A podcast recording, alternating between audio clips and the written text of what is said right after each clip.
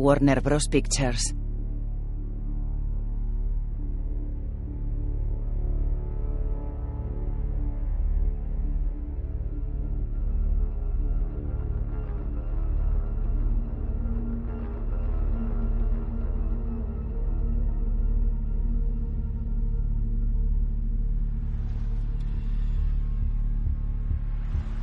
Warner Bros. Pictures presenta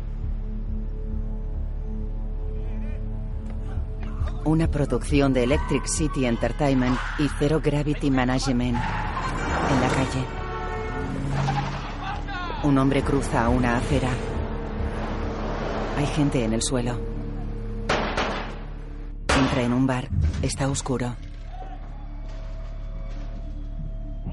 Camina con sigilo apuntando con una pistola. Un cristal está roto.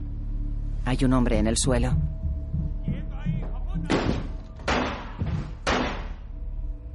El hombre camina hacia una puerta.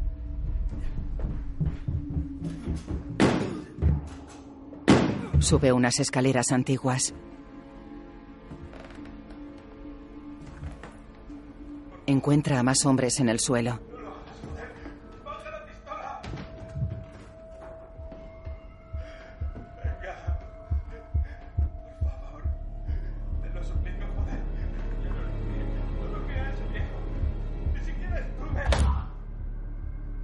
El hombre se acerca a una puerta que está entornada.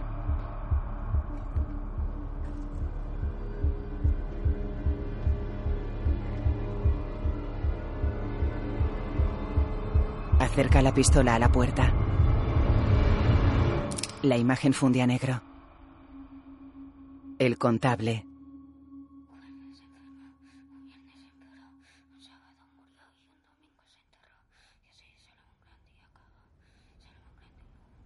Un niño hace un puzzle. Harbor Neurociencia. Por favor. Una mujer pone zapatos a una niña. Se conoce como steaming, autoestimulación. Mientras ustedes y yo puede que demos golpecitos con los dedos, rechinemos los dientes o nos mordamos las uñas, su hijo se balancea. Llama más la atención, pero es muy normal. Hemos venido porque hemos oído que está especializado en... eh, ¿Cómo se llama? ¿Lo que tiene? No me gustan las etiquetas, señora. Su hijo es un niño extraordinario. Que se vuelve loco al oír la aspiradora. Siempre lleva la misma camiseta y no deja que le abraces. Los ruidos fuertes, las luces intensas, pueden ser difíciles de tolerar para alguien como su hijo. Lo de la camiseta será sensibilidad a los tejidos. Lo de los abrazos, la cercanía, el contacto. Pues. Eso puede suponer un reto, sí. Cuando se trata del hijo de otro, es un reto. Cuando se trata de tu hijo, es un problema.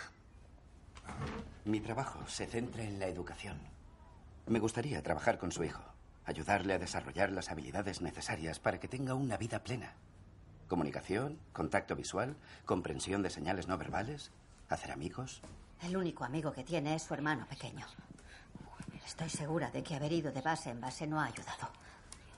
Mi marido está en el ejército y, por extensión, todos nosotros. ¿Dejarían que su hijo pasara el verano aquí con nosotros? Gratis, trabajando conmigo en un entorno sensorialmente favorable. De ninguna manera. Si los ruidos fuertes y las luces intensas le molestan, lo que necesita son más, no menos. El mundo no es un lugar sensorialmente favorable y ahí es donde tiene que aprender a vivir. No aquí. Doctor, en su opinión, ¿puede nuestro hijo llevar una vida normal? ¿Defina normal? Tengo que acabarlo, tengo que acabarlo. Solo un grande, un lunes nació, un martes se unido, un miércoles se casó, un lunes enfermó, un miércoles empeoró, un sábado murió y un domingo se curó. Tengo que acabarlo, solo un grande. Un, un lunes nació, un martes se bautizó, un miércoles se casó, un jueves se enfermó, un viernes se empeoró, un sábado murió.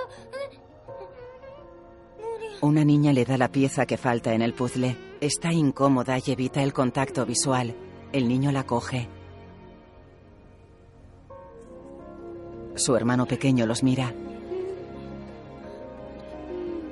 El niño completa el puzzle que está boca abajo.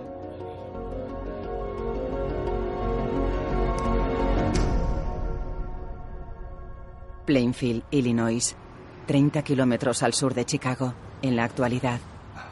Nunca he considerado que sea de los que tiran la toalla. Ya sabe, cuarta generación de granjeros. En una oficina. Pero entre los impuestos, el precio del fertilizante y el seguro, Un hombre en un mostrador mira fotos en el ordenador. al cuerno. ¿Y si solo por esta vez pagamos los impuestos con la tarjeta de crédito? Su marido hace un gesto de fastidio. El hombre del mostrador los mira atento. Sí. ¿Le gusta? Lo he hecho yo. No, no especialmente. ¿Ha vendido alguno? En mercadillos de la iglesia a veces. Puede que tenga lo que el IRS denomina un negocio en casa. ¿Qué habitación utiliza cuando los hace? Cualquiera, no sé, en la que me pille. Frente a la tele, en la mesa de la cocina. Me gusta esparcir mis avalorios en la mesa del salón. A Frank no le... Ya. Sería mejor que intentara recordar el sitio concreto que utiliza. Su casa tiene 270 metros cuadrados. Podría deducirse de la base imponible un porcentaje del espacio de su vivienda que dedica a su actividad profesional. ¿Cómo? Señor Rice, ¿qué tamaño tiene su salón? La oficina de su mujer. Yo no lo llamaría oficina. Unos aproximadamente 19 metros cuadrados. El hombre le indica con la mano que suba la cifra. Bueno, más bien 28. Genial. Señora Rice, Dolores. Dolores, cuando pide material lo hace por internet. No, me voy zumbando a la tienda de avalorios. ¿Zumbando? Voy yo. En la camioneta. El coche de empresa. Panorámica de la ciudad de Chicago. Una mujer camina por un pasillo.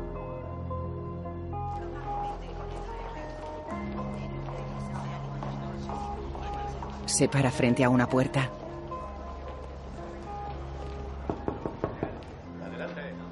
Ella entra.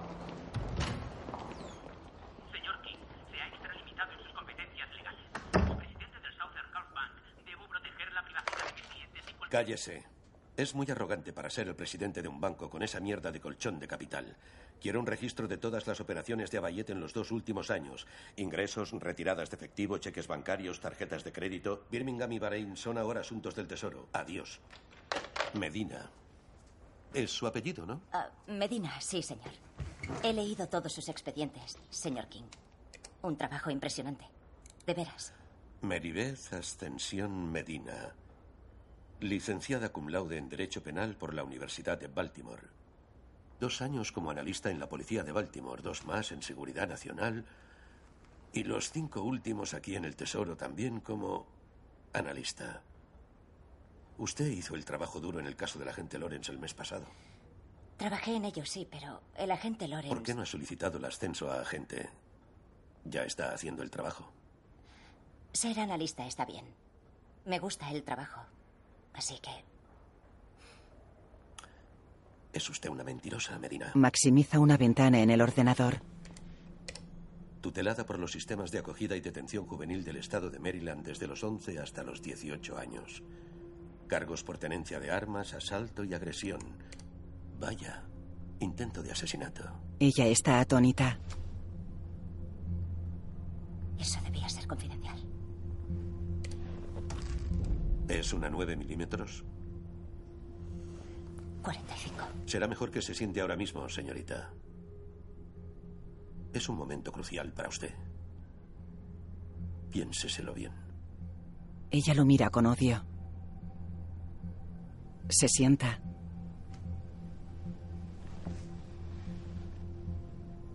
Mentir en una solicitud de empleo federal es un delito.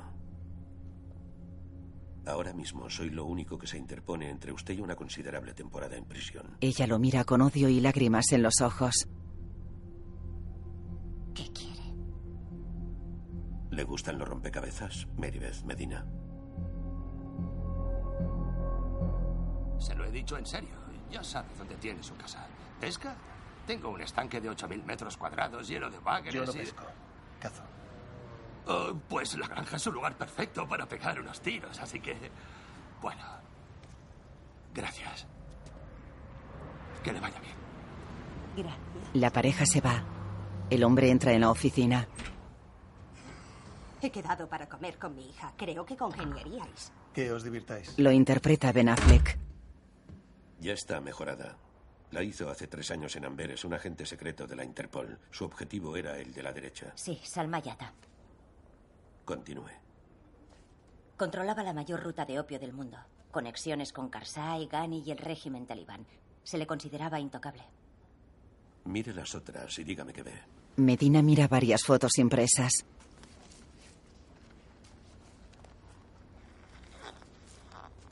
Recuerdo la mayoría de estas detenciones fueron sonadas. Mire bien, no todos han sido detenidos.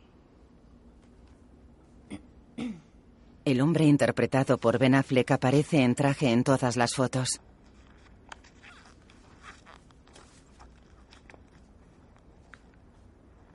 Es el mismo hombre. Lou Carroll.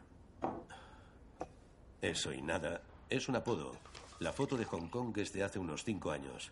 Ahí era Carl Gauss. Tokio, Tel Aviv, Nápoles. Se le ha visto en Teherán. Todos describen al mismo hombre, un contable. Nuestro contable. El contable. ¿El contable como un asesor fiscal?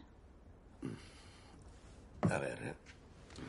Digamos que es la cabecilla del cártel de Sinaloa. Bien, los cárteles cuentan su dinero pesando los tráileres. Pero un buen día el que le blanquea el dinero viene y le dice que tiene 30 millones menos. ¿En quién confía para que le haga una auditoría forense y rastree la pasta que le han robado? ¿En Deloitte Touche, H&R Block?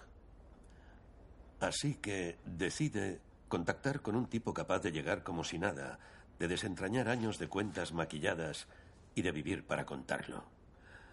Me jubilo dentro de siete meses. Antes de hacerlo, tengo que saber quién es.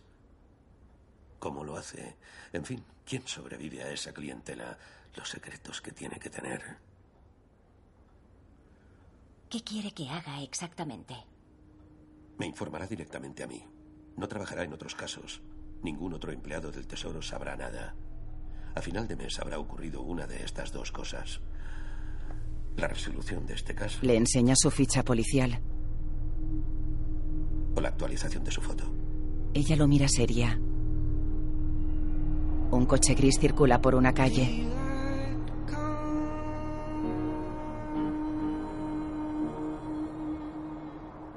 El contable conduce el coche serio. Aprieta un botón. La puerta del garaje de una casa se abre. El coche entra en el garaje. La puerta se cierra. Cocina tres huevos, tres tortitas y tres tiras de bacon. Coge el único plato que tiene. En un cajón hay una cuchara, un cuchillo y un tenedor alineados a la perfección. Se sienta en la mesa. Ordena la comida en el plato. Parte el bacon en trozos y los cuenta.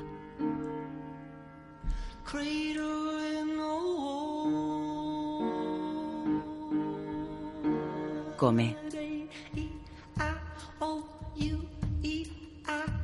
Enciende una luz parpadeante y apaga la luz general. Enciende un equipo de música. Se sienta en la cama.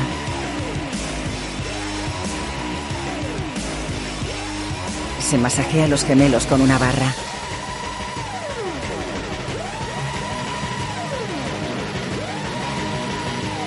Está serio con un leve gesto de sufrimiento.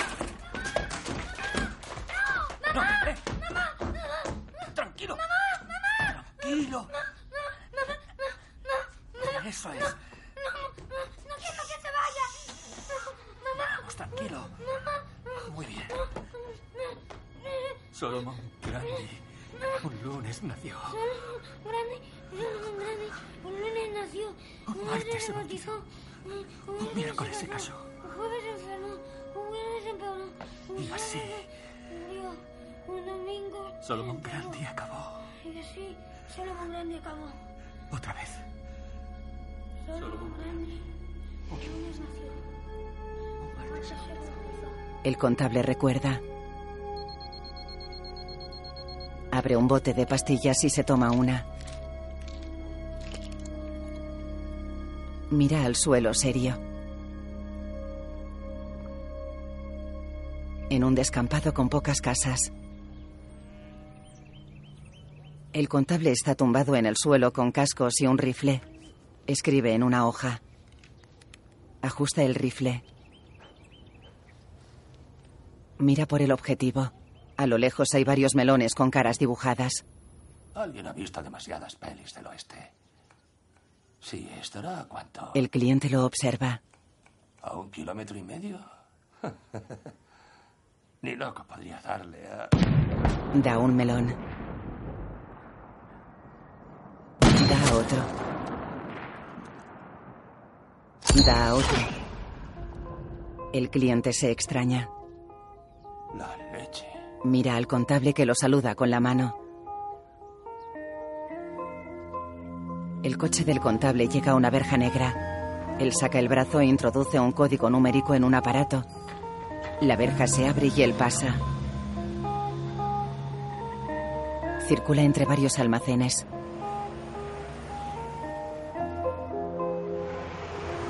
Para frente a uno y baja del coche. Entra. Baja la puerta. Coloca una alfombra enrollada contra una pared. Entra en un pasillo y cierra la puerta. Abre un cajón con varios fajos de billetes, coge un mando y cierra. Pone música y camina por el pasillo. En la estancia hay varios objetos valiosos. Abre un pequeño armario. Dentro hay ropa. Él se quita la camisa. En otro cuarto está sentado en una cama con los ojos cerrados.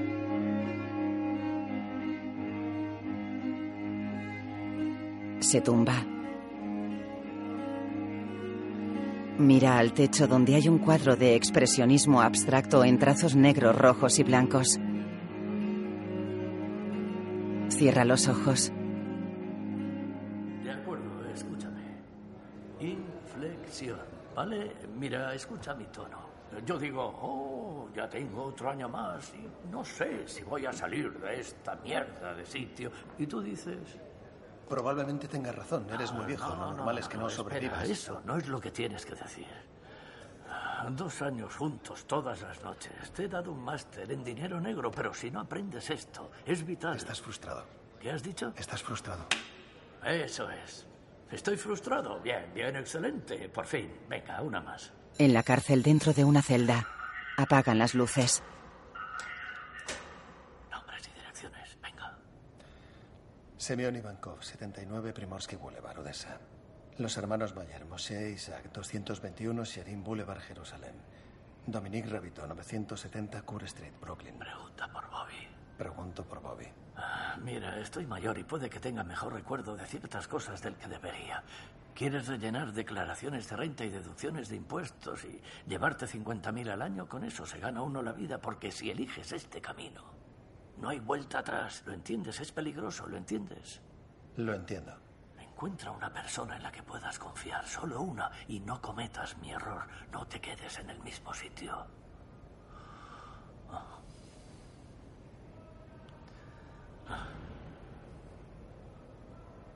Hoy me han asignado otro. No me gusta, es gris. Estoy preocupado. ¿Qué más da, joder? Buenas noches, hijo. Buenas noches, Francis. Se despierta en la cama del almacén. Escribe en el ordenador. ¿Y Zúrich? ¿Arabia Saudí? Los suizos son unos ratas. Dubái ya es otra cosa, pero estamos demasiado expuestos en el reino. Voto por Chicago. ¿Por qué? Empieza a haber cierto run run en internet. Hay gente que te busca. ¿Qué gente? Poco amigable. Vamos a probar con un cliente legal por una vez. Nada de cárteles, traficantes de armas, blanqueadores, asesinos. No me gusta correr peligro ni que lo corras tú. Todos ocultan algo. Al menos entre ladrones existe el honor. Existe el honor entre los fabricantes de componentes electrónicos de Illinois. Están en la zona. No hace falta que te muevas. ¿Irás a verles? Sí, iré. ¿Algo más? Solo el Renoir. No tengo comprador para el Renoir. Al Pollock se le puede dar salida. ¿Alguna vez vas a desprenderte de él? Él piensa. ¿Hola? Solo el Renoir. Baja el precio. Suspira frustrada. A trabajar, guapetón. Él sube escaleras, viste un traje negro. Entra en el edificio de Living Robotics. Señor Wolf, me da que estamos haciéndole perder el tiempo. Yo creo que no. ¿Y cómo lo sabe? Trabajo por horas. Joder. Entonces no lo perdamos nosotros. Mire, bromas aparte, creo que si viera nuestros libros saldría corriendo. Tenemos un sistema contable increíblemente complicado. Tablas de amortización para cientos de artículos diferentes, empleados fijos y temporales, cuentas confidenciales del Departamento de Defensa, un puto infierno de números. Necesitaré ver los libros de los últimos 10 años. Extractos bancarios, lista de proveedores y clientes, copias en papel que solo veré yo. Toda la información está aquí. Vale, bien, bien. Mire, todo esto llegó a mi conocimiento la semana pasada. Una contable junior metió las narices donde no debía y obviamente no tenía ni idea de lo que estaba viendo. Lamar está exagerando. No falta dinero. ¿Cuánto tiempo lleva siendo el director financiero? 15 años. Necesito los libros de los últimos 15 años. Pero ¿cómo se atreve? Soy amigo de Lamar Blackburn desde ni se sabe. Llevo a su lado desde que fabricaba robots teledirigidos que según Radio Shack eran una mierda. No cogería un céntimo sin su aprobación. ¿Está enfadado? No, hay que joderse. Peculiar forma de contactar con usted, señor Wolf. Nos lo ha recomendado Mansor Hakani. Le hacemos prótesis a medida a su hija. Perdió las dos piernas en la explosión de un coche bomba en la puerta de su firma de inversión en Lahore. Le ha dicho a mi hermano Lamar que usted es poco menos que sobrenatural. El señor Hakani tiene doctorados en matemáticas por Cambridge y Caltech. ¿Por qué le necesitaría un hombre así? No hablo de mis clientes. Medina pasa hojas de una libreta. Teclea en un ordenador en una oficina. Busca información sobre Carl Friedrich Gauss. El príncipe de los matemáticos. Mira los apuntes de la libreta. Teclea Lou Carroll. Aparecen fotos de varias personas. Borra y teclea Luis Carroll. Aparecen fotos antiguas de una misma persona. Aparecen fotos de los libros de Alicia en el País de las Maravillas. Ella piensa confusa. Examina las fotos en las que aparece el contable. Siempre sale de espaldas. Selecciona una foto en la que se le ve parte del perfil.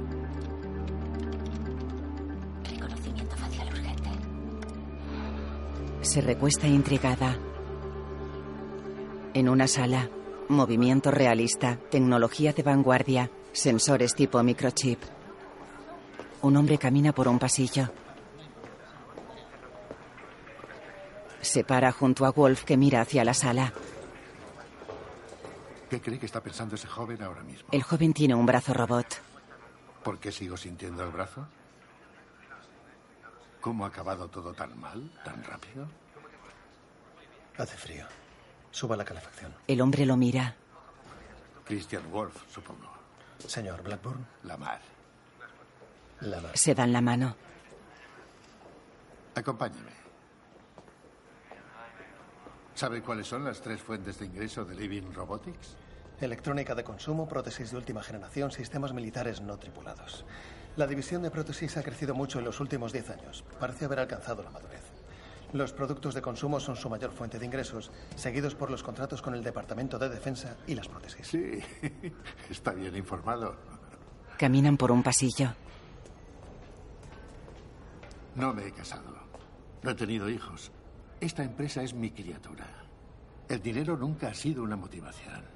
Balances, cuentas de resultados y demás. Mi cabeza no funciona como la suya. Necesito que sea mis ojos y mis oídos, Chris. Cualquier cosa que necesite, hágamelo saber. Wolf le tiende la mano. Empezaré por la mañana. Se aleja. Lamar sonríe. Tiene el pelo blanco y los ojos marrones. Zurich, Suiza. Un hombre trajeado camina por un parking.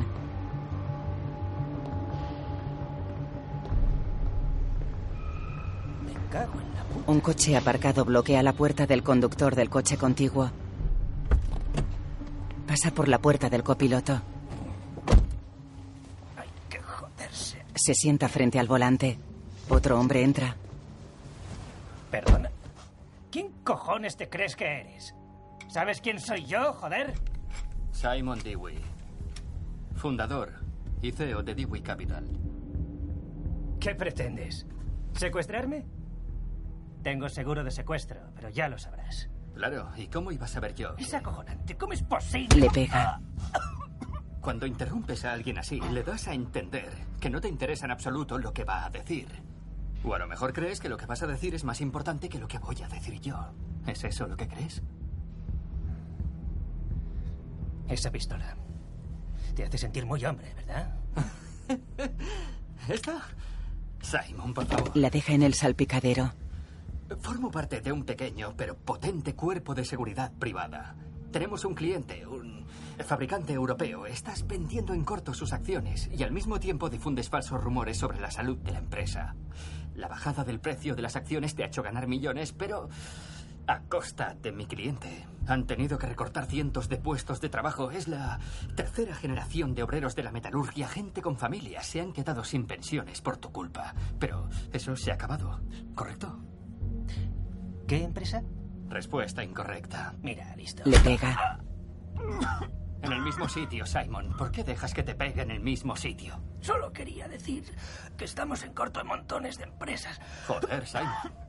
Supongo que estás difundiendo información falsa de más de una empresa. Si es así, vas a tener que dejar de estar en corto en todas. Eso es ridículo, no me puedes pedir eso. Oh. Uh, ya.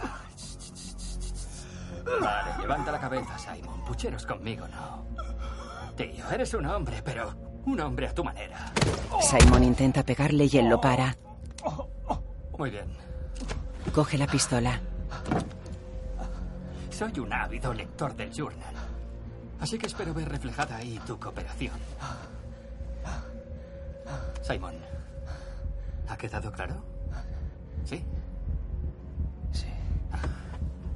Me gusta, Simon, buen chico. El intruso sale del coche. Se va. En la empresa Living Robotics.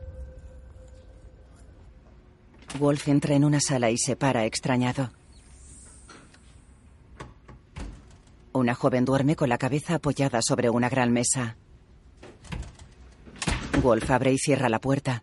Ella sigue durmiendo. Él se acerca. Sobre la mesa hay varios cuadernos y un termo.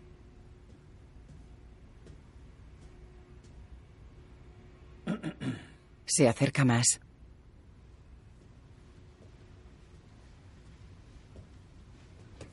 Agita su silla. Ella despierta. Ah, hola. Buenos días. Mierda.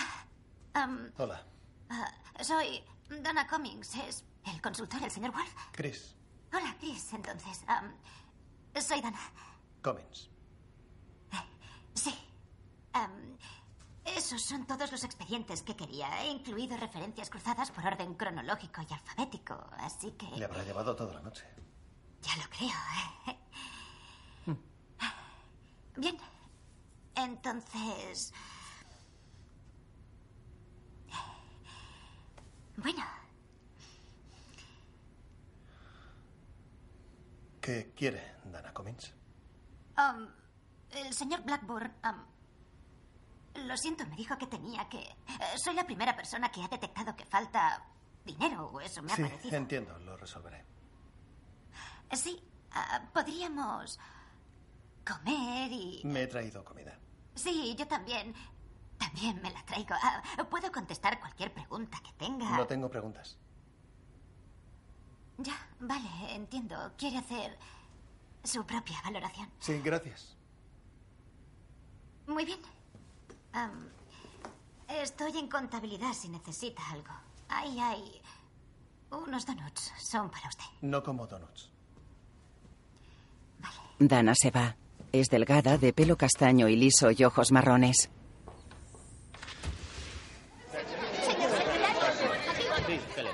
Señor, se está especulando con que su capacidad para vincular bancos de Florida del Sur con el blanqueo de dinero de terroristas es realmente mérito de un soplón o de la NSA. ¿Algo que decir? Permítame cederle la palabra al jefe de mi equipo, el director de delitos financieros, Raymond King.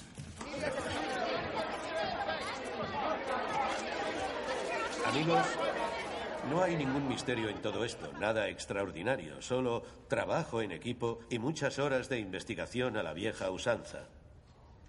¿Preguntas? Señor, ¿podría responder a lo del soplón? No.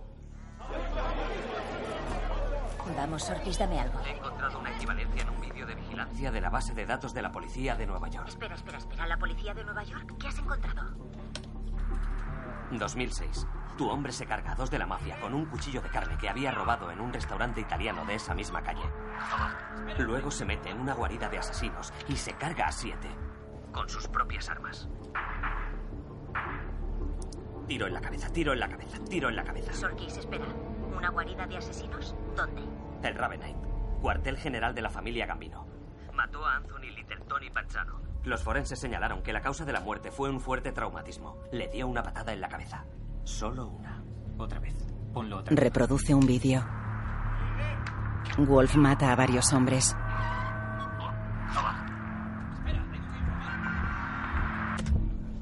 También tengo un archivo de audio. Había micros dentro del Ravenite. Venga. Por favor. Ese es Little Tony. Te lo suplico, joder. Yo no le toqué. No toqué a ese viejo. Quiero esa grabación cuanto antes. Si quieres tú. MB. Eres analista del tesoro. ¿En qué demonios andas metida? Wolf camina por los jardines de la oficina cerca de un árbol rodeado de varios bancos.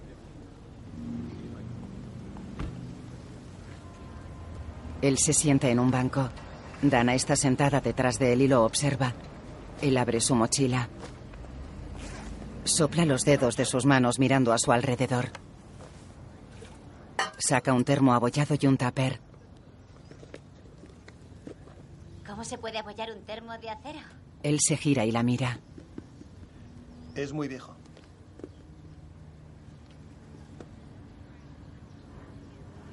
¿Cómo acabó siendo consultor financiero?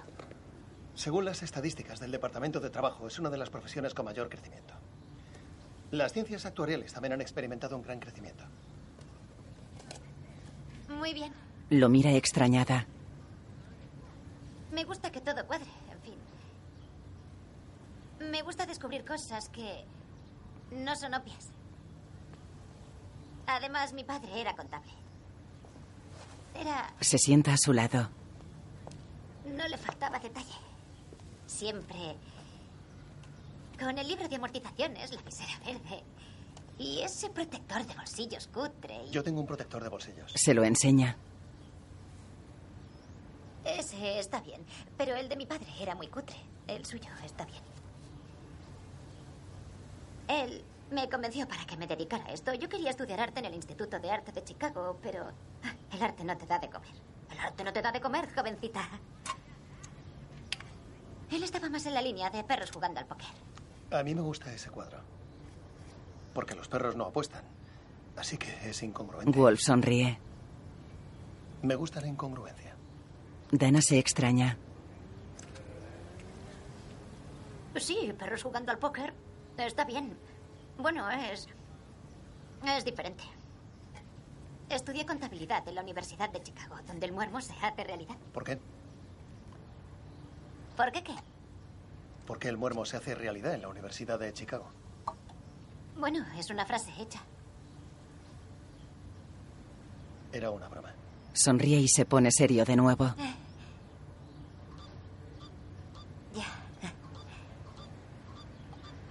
Dana come uvas de un tupper pensativa. Él mira los jardines. Am, le dejo tranquilo. Vale. Si necesita cualquier cosa, avíseme. Que tenga un buen día. Sí, ¿y usted? Dana se va. Él bebe. Wolf pone rotuladores rojos y negros en la mesa de la sala de los cuadernos, se remanga la camisa y alinea los rotuladores clasificándolos por color. Guarda uno en el bolsillo de su camisa y sopla sus dedos. Lee los cuadernos.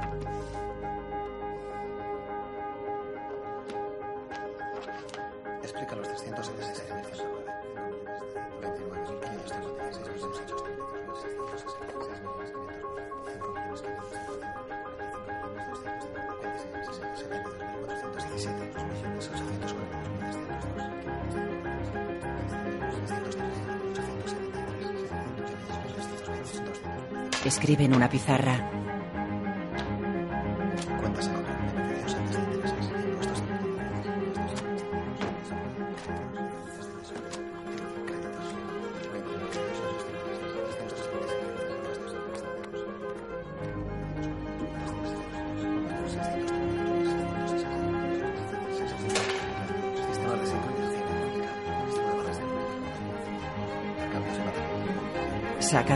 De cajas y escribe en la pizarra. Tira rotuladores a la papelera. Escribe cifras en negro y rodea algunas con el rotulador rojo. Escribe en los cristales de las ventanas. Rodea varias cifras.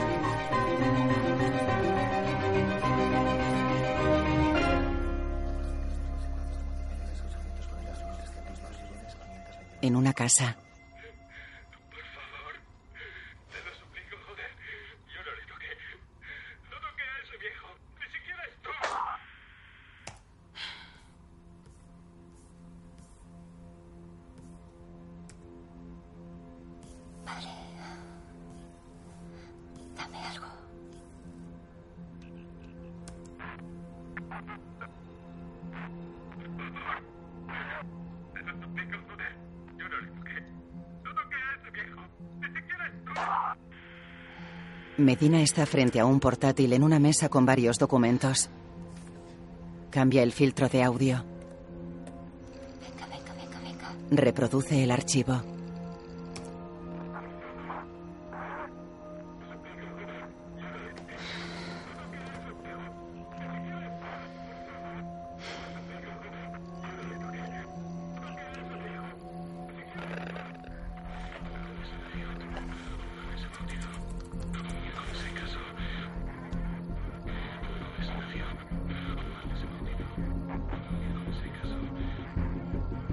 Pausa el archivo, coge el portátil y lo enchufa a un altavoz.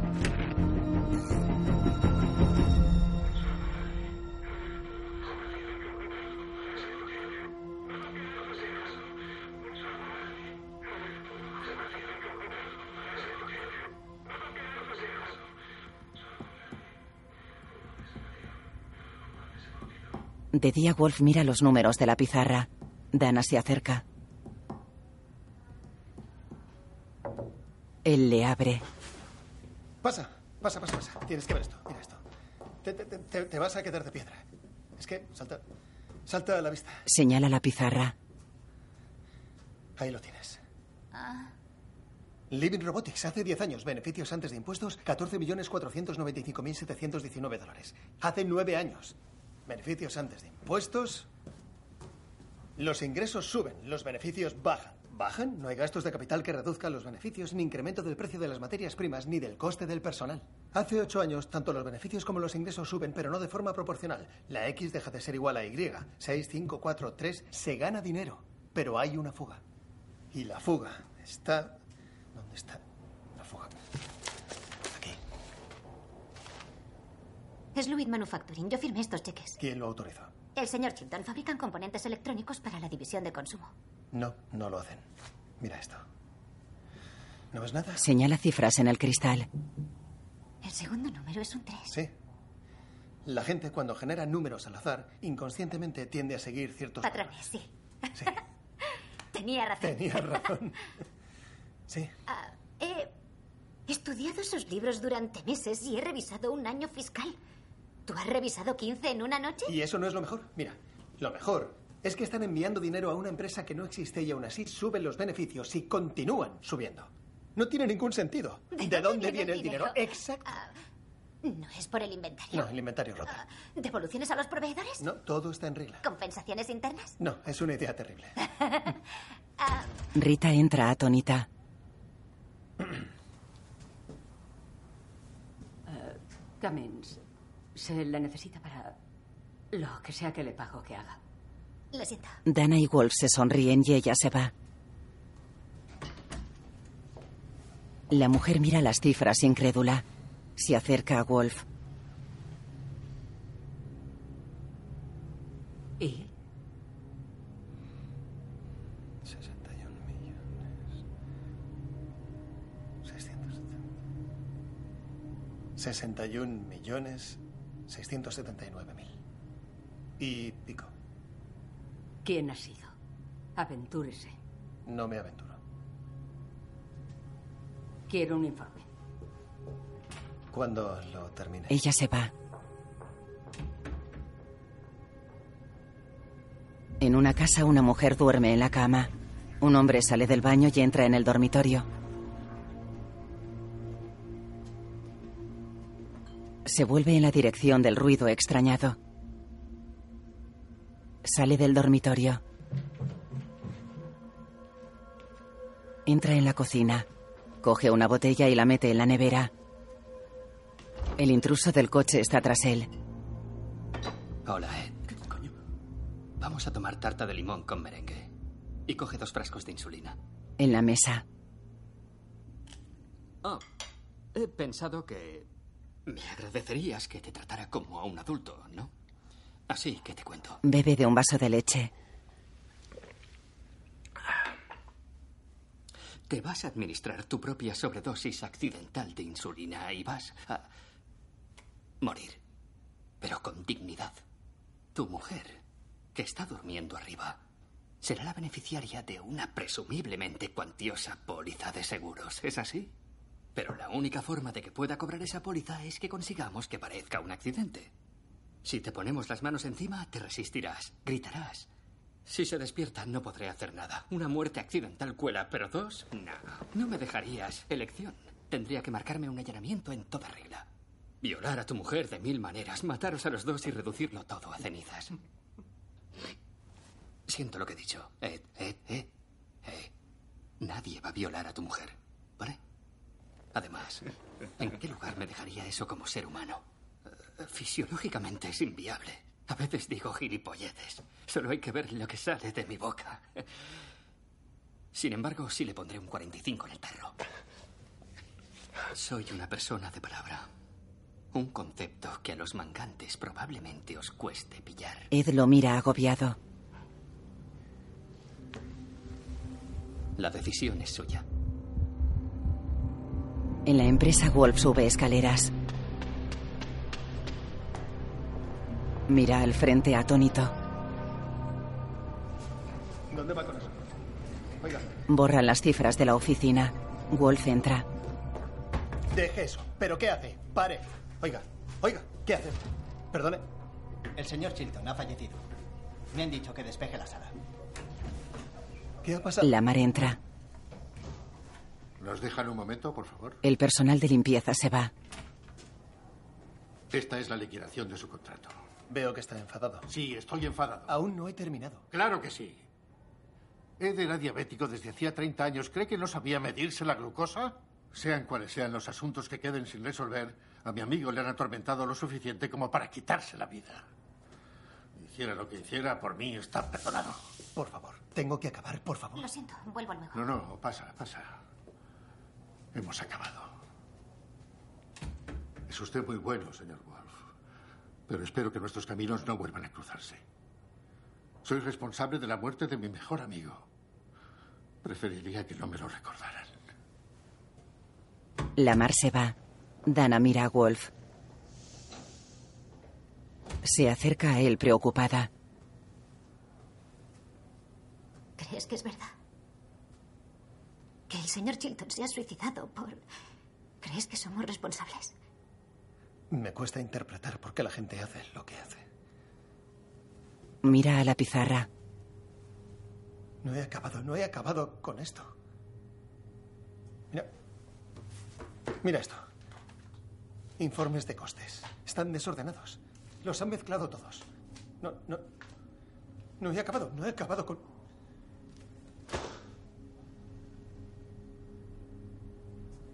Adiós, Chris. Dana se va. Está triste y nerviosa.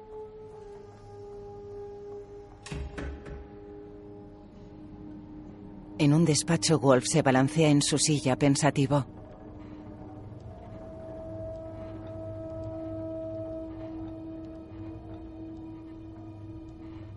Conduce su coche y se acerca a su casa. Abre la puerta del garaje. Llega, espera a que se abra por completo y pasa. La puerta se baja y da al maletero del coche. Él lo recoloca y choca contra la pared.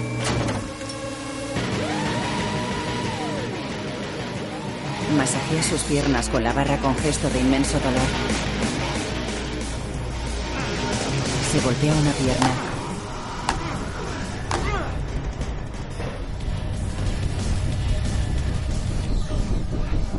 Se levanta e intensifica la luz parpadeante.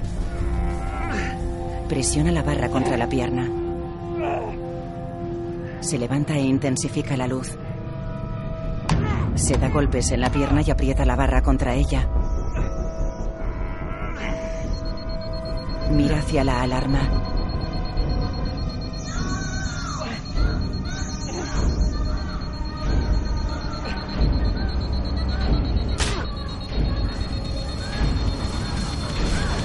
Tira un bote de pastillas contra la pared. Está sudando.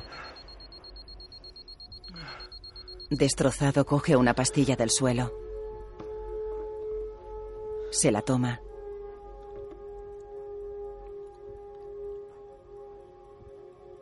Conduce alejándose de la casa. Un coche azul lo sigue.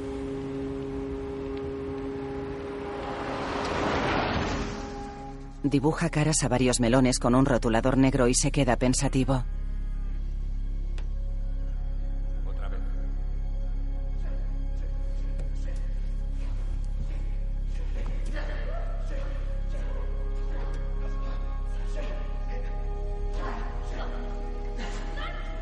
Recuerda, de niños Wolf y su hermano luchan contra un hombre asiático calvo. El hombre los vence. Otra vez. Su padre los mira sentado en una silla.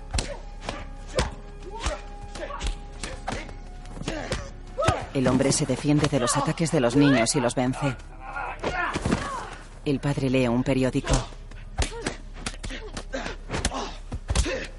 Los niños caen al suelo derrotados. Basta. El padre mira a sus hijos que se mueven con dificultad.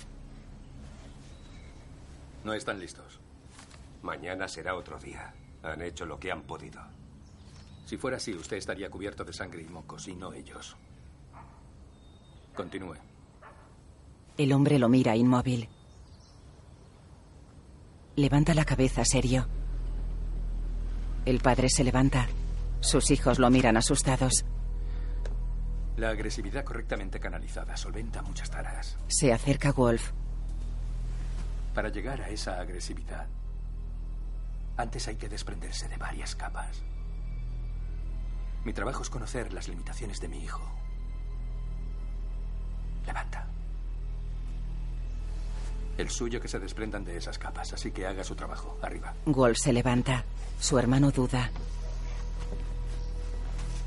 Se levanta tras él. Wolf sangra por la nariz. Estoy bien. Sigamos. Wolf adulto abre los ojos. El coche azul circula por una carretera. Podríamos haberle pegado un tiro. En su casa. Ahora estaríamos en un avión. O en alguna cámara de seguridad. O en el iPhone de algún vecino cotilla. En casa de los clientes de Wolf. Llame al de las cuentas. Está, está muy lejos. No me va a oír. Ahora. Está. Vamos, arriba. Venga. Caminan. Rápido. Vamos, vamos, vamos.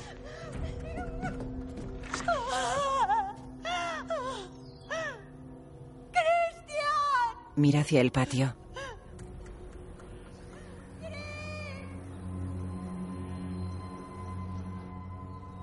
Otra vez. Más alto. El hombre muere de un disparo. Wolf apunta a lo lejos. El otro hombre se acerca. ¿Qué coño? Dolores. La mujer abraza a su marido. Ella se viene conmigo. No, para, para. Wolf dispara a las ruedas del coche. Nos vamos todos. Lleva la camioneta a la parte de atrás. Vamos, vamos. El hombre acerca la camioneta y el intruso entra con la mujer. Rápido. Venga, arranca, arranca ya. El hombre conduce. Wolf los apunta con el rifle. Dispara a la camioneta. Corre hacia ellos. El intruso forcejea con el hombre y la mujer intenta conducir. Wolf sube a la parte trasera. Rompe el cristal.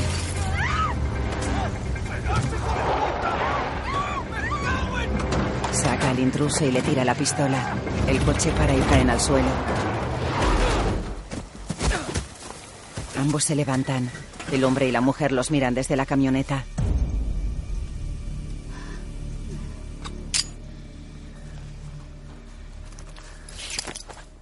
Le pega con él. El intruso intenta clavarle el cuchillo y Wolf lo tumba. ¿Qué coño? Se levanta y lo ataca. Wolf le pega y le hace una llave. Rodea su cuello con el cinturón.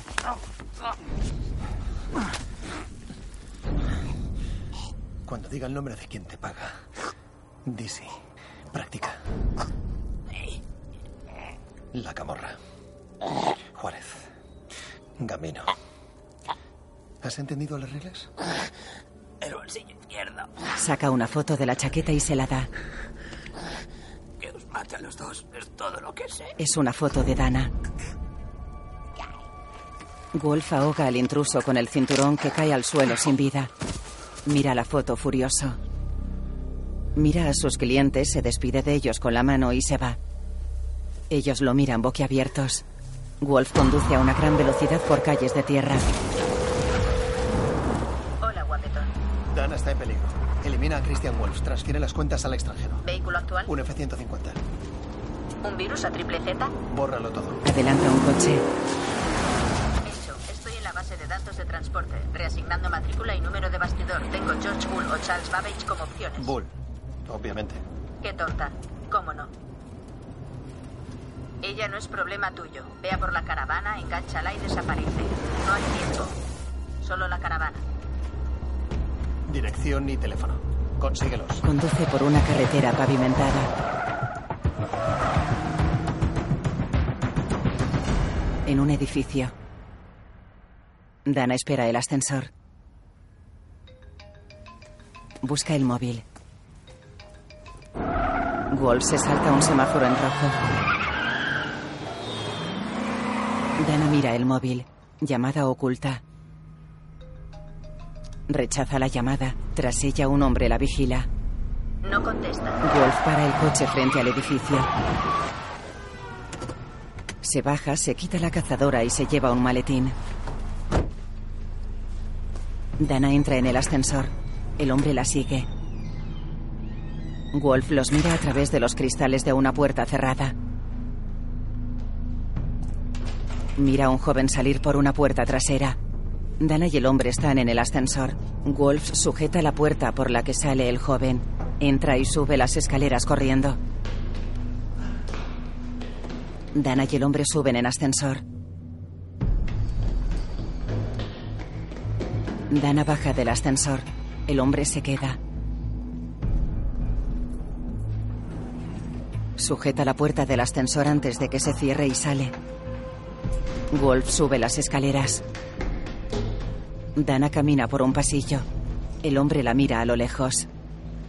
Dos repartidores la siguen por el pasillo. El hombre avanza y se encuentra con otro hombre. Wolf abre una puerta. Entra en el pasillo. Dana entra en su casa. Un repartidor entra y la inmoviliza. El otro repartidor entra.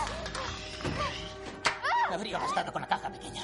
Parecía más grande en la foto. Ella lo golpea con los hierros de la cocina de gas. Se encierra en el baño. Wolf mira a los hombres del pasillo. Se acerca a uno y le pega. Le hace una llave y lo tumba. El otro hombre se acerca con una pistola. Wolf pega tiros a los dos. Un repartidor da una patada a la puerta del baño y hace un agujero. Dana coge la tapa de la cisterna. Él mete la mano e intenta abrir la puerta.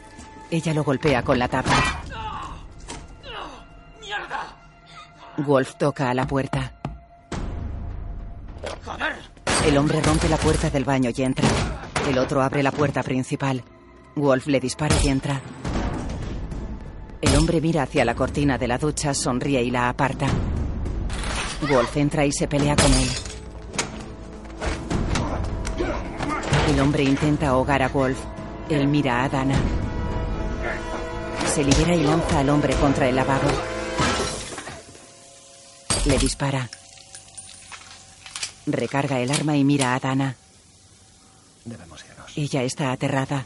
Un avión vuela cerca de un aeropuerto. ¿Desde cuándo es difícil cepillarse a un contable? ¿Muerto? Joder, ¿qué ha hecho? ¿Golpearle con una calculadora? El que mató a Ed está al teléfono.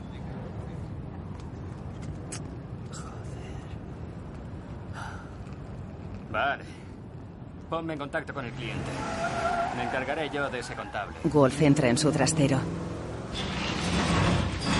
Huir no es una opción para mí. No puedo desaparecer sin más. Vayamos a la policía. Eso es lo que hace el contribuyente normal y corriente. La policía no puede protegerte de alguien que puede permitirse devolver 61 millones de dólares. ¿Devolver? ¿Cómo que devolver?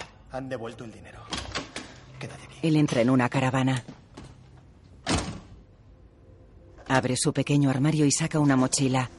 Dana se acerca a las ventanas que están tapadas. Él se quita la camisa. Ella se mueve intranquila. Él se pone un jersey. Ella entra. Mira hacia los lados. Se fija en el cuadro de Monet. Es una mujer con una sombrilla tumbada en el césped. Lo toca ligeramente atónita. Se vuelve y abre cajones. Encuentra los fajos de billetes. En otro cajón hay lingotes de oro. En otro colecciones de cómics antiguos. Mira dentro de una puerta. Hay armas. ¿Qué haces aquí? ¿Quién eres? No puedes. No deberías estar aquí. Siéntate. Siéntate ahí. Él mete cosas en su mochila. ¿Qué es este sitio? Una Airstream Panamérica. Diez metros y medio de largo por dos y medio de ancho. Un tamaño más que suficiente para una persona. El preferible, incluso. ¿Aquí es donde vives? No, no vivo aquí. Es un trastero. Sería un poco raro. ¿Eso sería lo raro? Pasaría más tiempo en ella, pero temo que algunos de mis clientes puedan seguirme. ¿Por qué iban a seguirte tus clientes? Eres contable. ¿Cómo sabes desenvolverte así? ¿Cómo puedes estar preparado para esto? Además, tiene ruedas, por lo que puedo engancharla y largarme en 12 minutos. Normalmente. ¿Sarcasmo? ¿Eso es sarcasmo? No, no lo es. El sarcasmo no es mi fuerte, es irritación. Todo lo que me importa en el mundo está en esta caravana. Y al cambiar mi rutina por ti lo estoy poniendo en peligro. Ella mira el cuadro del techo. Dime que no es un Pollock original. Él mira el cuadro y la mira. Debemos irnos. Ella baja la mirada. Ya. Medina mira fotos de criminales en un ordenador.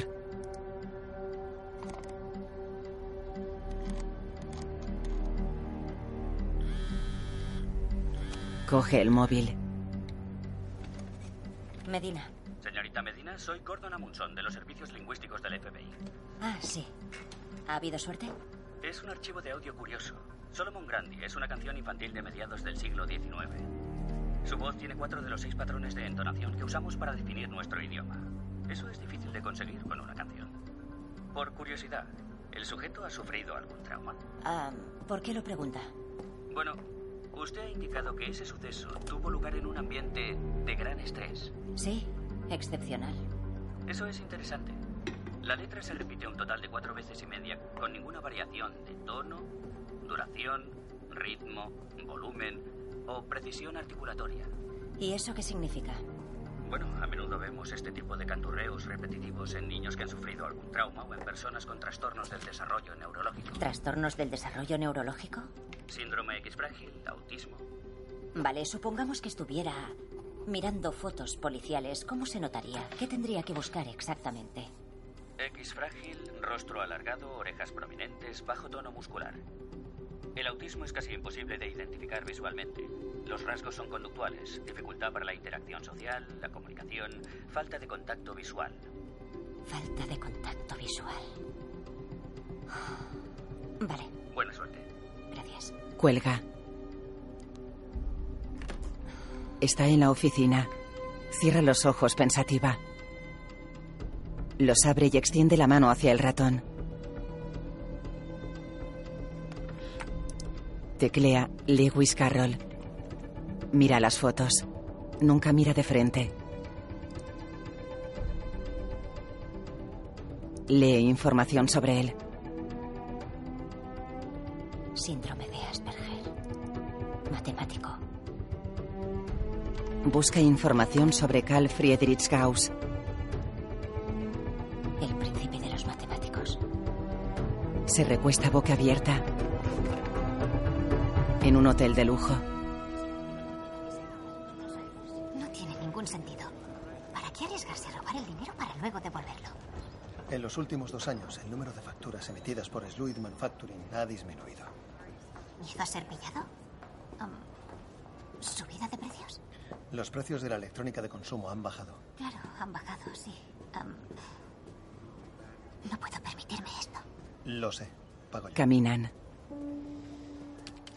En Estados Unidos, 104 hombres que tengan por apellido cualquier derivación de Carl Gauss, su matemático, han declarado más de 500 mil dólares cada uno de los últimos siete años. Vale, ¿y más de un millón?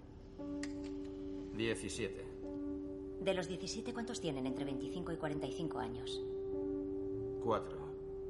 De esos cuatro, solo uno tiene una fuente de ingresos mayoritariamente en efectivo o de fácil blanqueo. Y murió hace tres años. Medina coge hojas de una mesa y se las da al hombre. ¿Qué es eso? Son los nombres de los 100 matemáticos más famosos.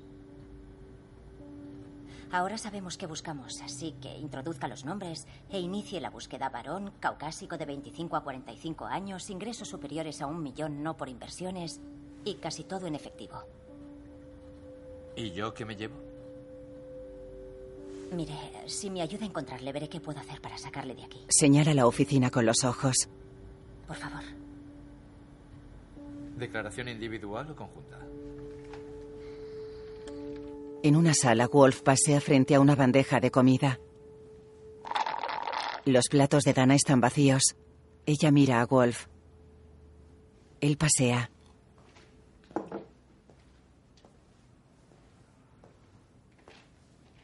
Oye, esos cuadros de la caravana son auténticos, ¿no? Sí, No los has comprado en una subasta, ¿verdad? son una forma de pago. Ya. Oye. Gracias. Él la mira interrogante. Por lo de mi piso. De nada. ¿Podemos sentarnos un momento? Sí. Claro. Dana se sienta en un sofá junto a una chimenea. Mira el sofá. Siéntate. Se sienta a su lado. Acomoda los cojines y mira al frente.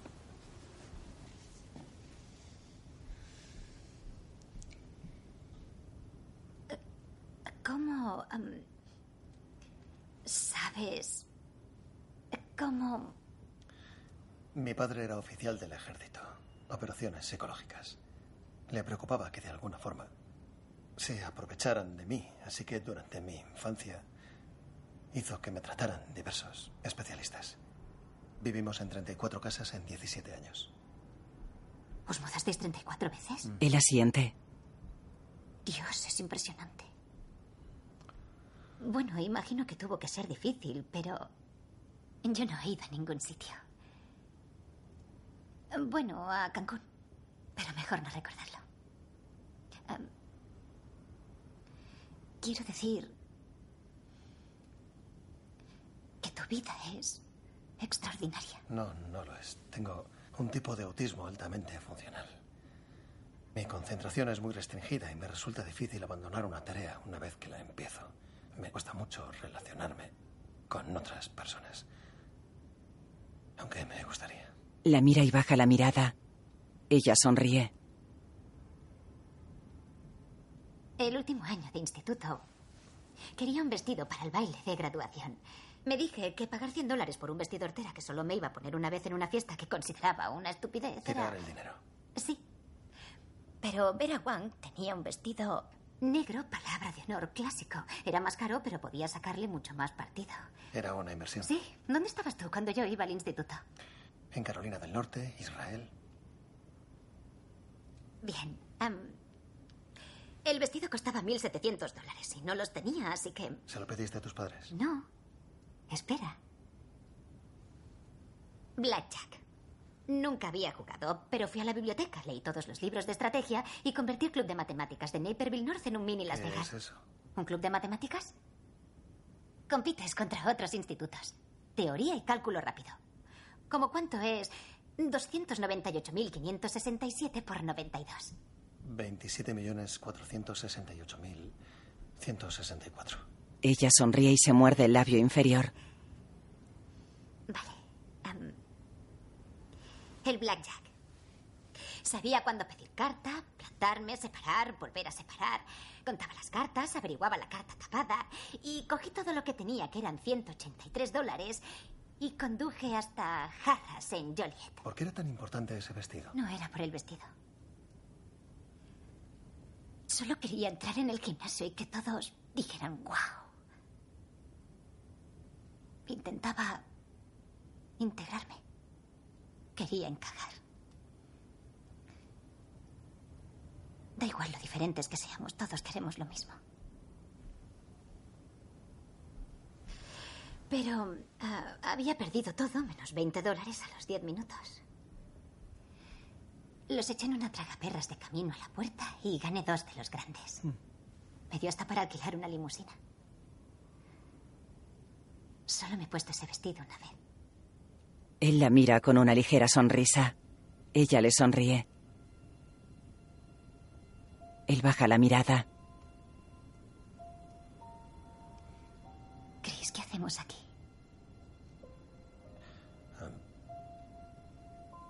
Aquí el agua saldrá con bastante presión. En el Holiday Inn de Aurora sale con bastante presión. Sí, pero estas toallas son buenas. En los hoteles baratos las toallas raspan. Y quería que estuvieras a gusto.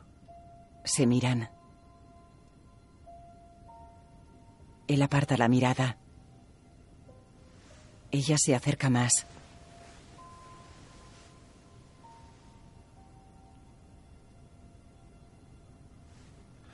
Crazy Eddie y el bombeo a Panamá. Crazy Eddie Antar y el bombeo a Panamá. ¿Has oído hablar? ¿Qué? Crazy Eddie Antar, el dueño de una cadena de tiendas de electrodomésticos de Nueva York en los 80. Crazy Eddie Hunter. Empezó a robar prácticamente desde que montó la empresa. Vale, no te sigo. Ingresaba dinero en Tel Aviv y luego lo pasaba a Panamá para volver a meterlo en sus tiendas. ¿Para qué lo sacabas y luego iba a devolverlo? Bueno, al principio robaba para evadir impuestos, pero después se le ocurrió una idea mejor. Verás, cogiendo su propio dinero, robándolo y volviéndolo a meter en sus cuentas, Le llovía el dinero. sacó a bolsa la empresa a 8 dólares la acción. Un año más tarde ya cotizaba 75. Rita va a sacar a bolsa Living Robotics. Sí. ¿Y para qué te ha contratado si creía que ibas a averiguarlo? No lo sé. Tendré que preguntárselo. En el coche, Sea cual sea la implicación de Rita, no es asunto tuyo. Desaparece, haré una llamada. Por favor, me preocupo por ti. Si no hago algo, Dana morirá. ¿Vas a arriesgar tu vida por una chica a la que has conocido hace una semana? ¿Por qué? Suspira frustrada. ¿Cuál es el plan? Encontrar a quien quiere matarla. ¿Y? Molarle la cabeza. conduce por la ciudad de noche. Carga una pistola. La guarda. Mira hacia los jardines de Living Robotics. Un hombre se acerca a lo lejos. Es el que mató a Ed. Wolf sale del coche. Lo sigue. Él frunce el ceño con recelo. Wolf lo sigue por la acera de enfrente varios metros por detrás. La calle está vacía.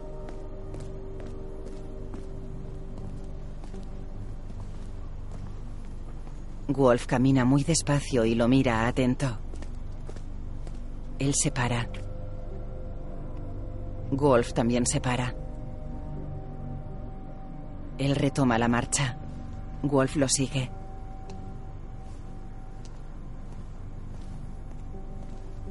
Él carga una pistola.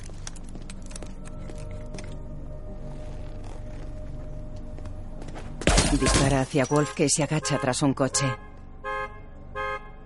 Wolf prepara su arma y mira a través del cristal del coche. La calle está vacía. Wolf busca con la mirada desconcertado.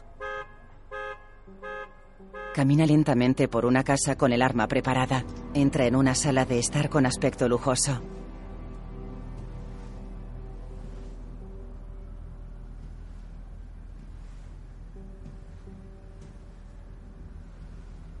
Rita está sentada en una butaca con un tiro en la frente.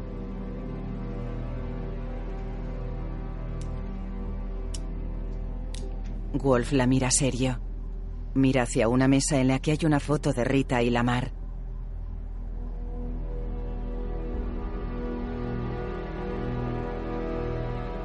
Wolf piensa.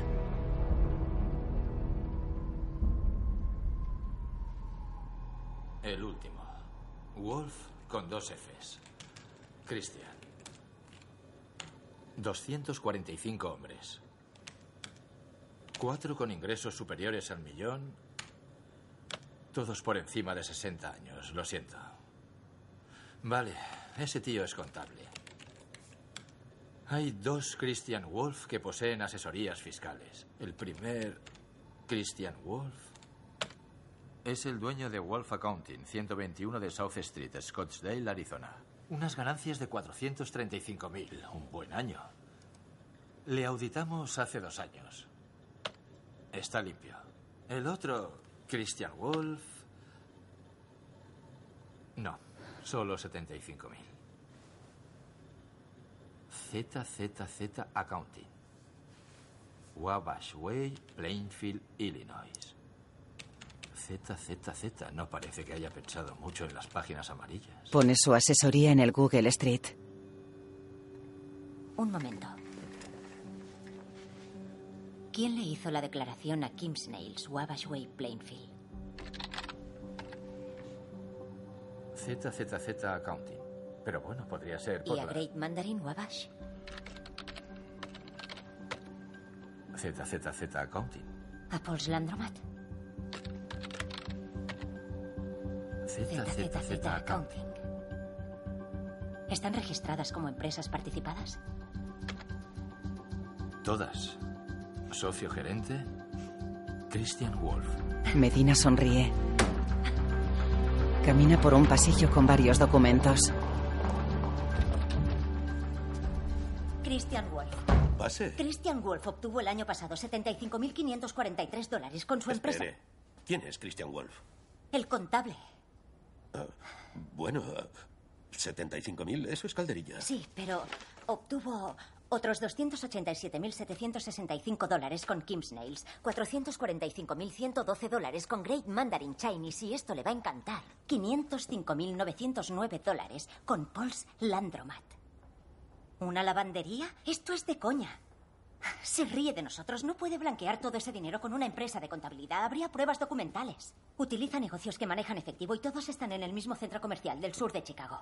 Z, Z, Z. Le da igual la actividad comercial. Es una tapadera. Todo lo es. Christian Wolf, Carl Gauss, Lou Lewis Carroll utiliza nombres de matemáticos famosos para ocultarse. Donaciones benéficas a Harvard Neurociencia. Eh, Solo el año pasado casi llegaron a... Un millón cien dólares. Eso no es una tapadera, es cierto, lo he comprobado. ¿Me está diciendo que ese tío arriesga su vida haciendo auditorías forenses para los tipos más peligrosos del planeta? ¿Cobra sus honorarios, se toma la molestia de blanquearlos y luego lo regala casi todo? Bueno, ¿y si acepta otros medios de pago? Sí, es posible, sí. Lo tengo, Raymond. Tal vez. Haga la maleta, nos vamos a Chicago. Ella sonríe y se va. Él se lleva la mano a la cara pensativo y preocupado.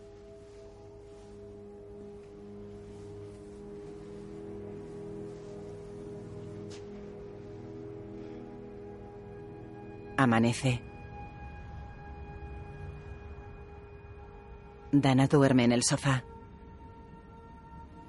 Wolf entra en la sala y la mira.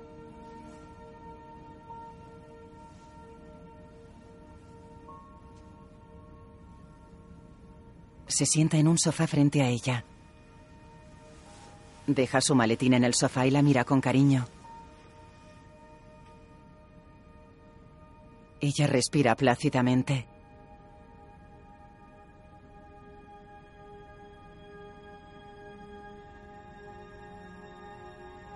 Él recuerda. Un coche está aparcado en una calle mojada por la lluvia. Wolf niño y su hermano están en el coche con su padre. La probabilidad de que todos sean diestros es del 90%. C'était un accident. Si estuviera en tu lugar, rompería cuatro muñecas derechas. Pero a lo mejor prefieres esperar a pegarles por la espalda en el patio. La vida es una serie de decisiones y ninguna es nueva. La más antigua es elegir si ser víctima o no. La segunda más antigua, la lealtad. La familia es lo primero, para lo bueno y para lo malo. Varios niños caminan cerca. Bonjour, colegas. Solo son unas gafas. ¿Crees que si no les plantas cara les caerás bien y dejarán de meterse contigo y de llamarte bicho raro? Te diré cómo va. No les caes ni bien ni mal. Les das miedo. Eres diferente. Antes o después lo diferente asusta a la gente.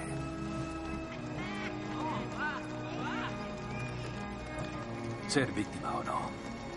Tú decides. Wolf se balancea. Mira a su hermano que también lo mira. Mira por la ventanilla. Sale del coche. Lleva una sudadera con la capucha puesta. Se acerca al grupo de niños. Su hermano está preocupado.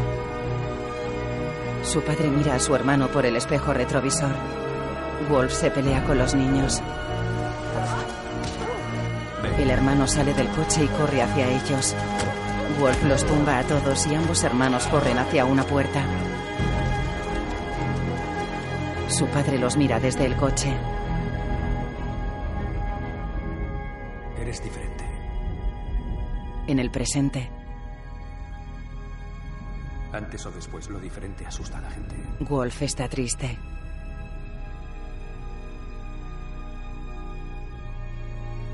Escribe una nota sobre una mesa.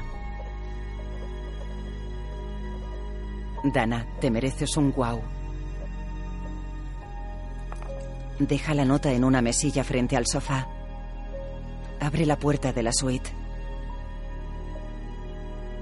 Sale y cierra lentamente mientras mira a Dana apenado.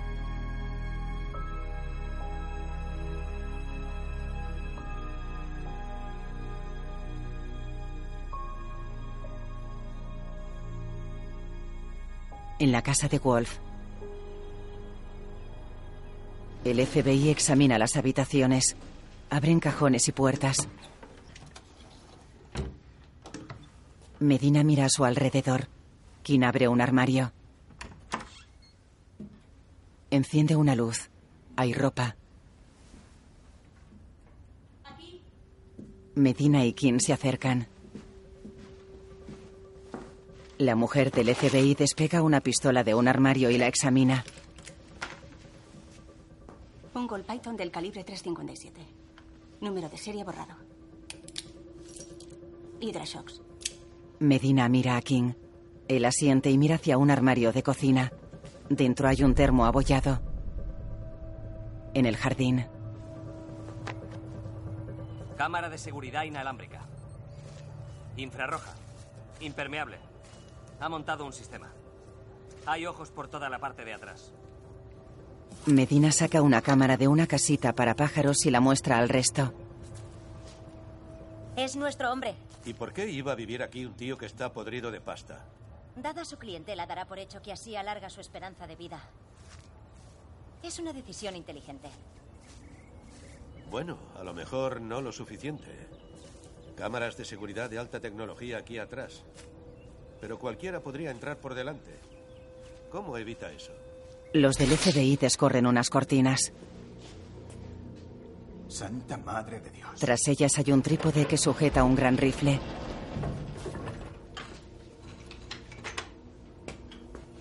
Eso no se ve todos los días. Chicos, informe de situación.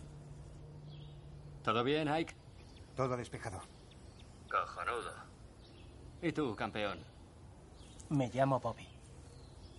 Nada por aquí. El asesino de Ed entra en una casa. Dentro varios hombres preparan armas y ajustan cámaras de vigilancia. ¿Todo esto es realmente necesario? Debería estar vigilando su casa. ¿Sí? ¿Eso cree? ¿Esa es su opinión al respecto? Me encanta que me digan cómo hacer mi trabajo. Creo que le recomendé que abandonara el país. Se negó. Es un contable. Lo vi en sus ojos. Ese bicho raro no iba a dejarlo estar. Él mira a la mar. En la casa de Wolf, ¿Recuerdos a Michelle? Se los daré. los del FBI se van. King se despide de ellos en la puerta de la casa. Cierra la puerta. Medina está sentada y cansada. King se sienta en un sofá cerca de ella, pone los pies en la mesa y se pone el sombrero en la cara. Ya era viejo hace diez años. ¿Cuál es su historia, Medina? Ya sabe mi historia. Sé lo que dijeron los tribunales.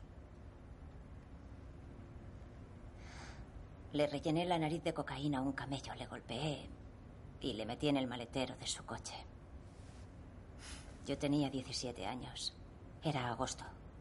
Se coció durante tres días, pero sobrevivió. ¿Se arrepiente? La coca estaba cortada con bórax. La misma mierda que le vendía a mi hermana. Ahora es higienista dental en Anápolis. Casada con tres hijos. No, no me arrepiento. Qué chunga. Con el debido respeto, señor King. No tiene ni puta idea de lo que es ser chungo. Él sonríe.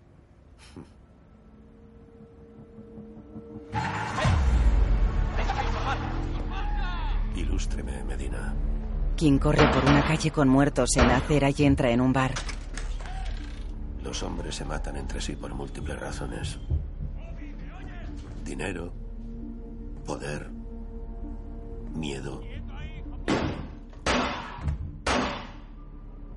Nueve hombres murieron ese día en el Ravenite. Pero por ninguna de esas razones. No, le habían arrebatado algo al hombre que los estaba matando. Algo que no podían devolverles. Sube escaleras. Algo muy importante para él. Y fue allí a saldar cuentas. Por favor. No lo hagas, joder. Baja la pistola. Little Tony Basano. Yo llevaba seis meses encerrado en una furgoneta, escuchando a ese capullo arrogante tirarse eructos, pedos y jactarse. Por favor. Lo suplico, joder. Y no reconocí su voz de lo asustado que estaba. Yo no le toqué. No toqué a ese viejo. Ni siquiera estuvo. Kim se acerca lentamente con una pistola. Nuestro hombre había ido a vengarse. Y lo hizo. Nueve muertos. Wolf lo apunta con un arma. Y yo era el décimo.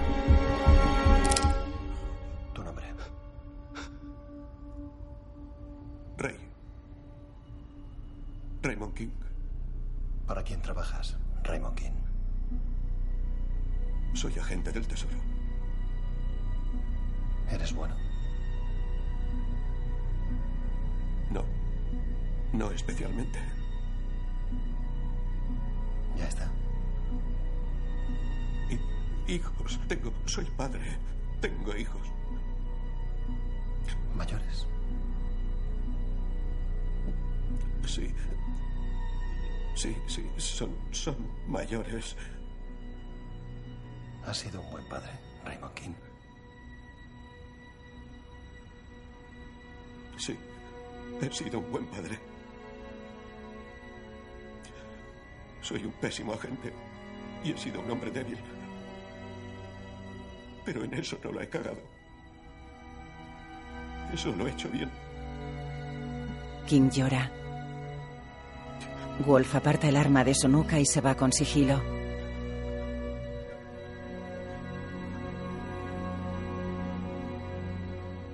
Imagine que es un agente del Tesoro cuya extraordinariamente triste carrera está llegando a su ocaso. Y de repente, un día, se le presenta la oportunidad que estaba buscando. Francis Silverberg, una leyenda del dinero negro, había blanqueado dinero desde Monte Carlo a La Habana o Las Vegas. Durante más de 40 años había maquillado las cuentas de la familia Gambino, hasta que un día el jefe, Big Tony pensó que quizá la edad del viejo le hacía vulnerable en caso de ser procesado. Ordenó a su hijo Little Tony que matara a Francis. El chico la cagó. Francis huyó y se convirtió en informante federal a cambio de custodia de protección. Mi carrera podría haber dado un vuelco si le hubiera escuchado. No lo hice. Le soltaron y se quedó sin la única protección que tenía.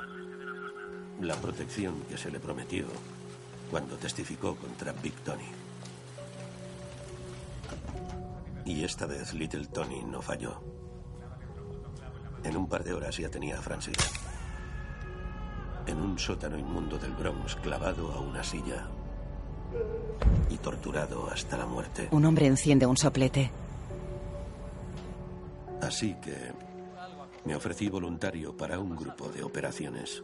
Me pasé meses en una furgoneta de vigilancia frente al Ravenite, esperando conseguir alguna pista que utilizar contra los asesinos de Francis. Wolf los mata. Espera, espera. Tengo que informar. Entré ahí esperando poder aliviar mi culpa.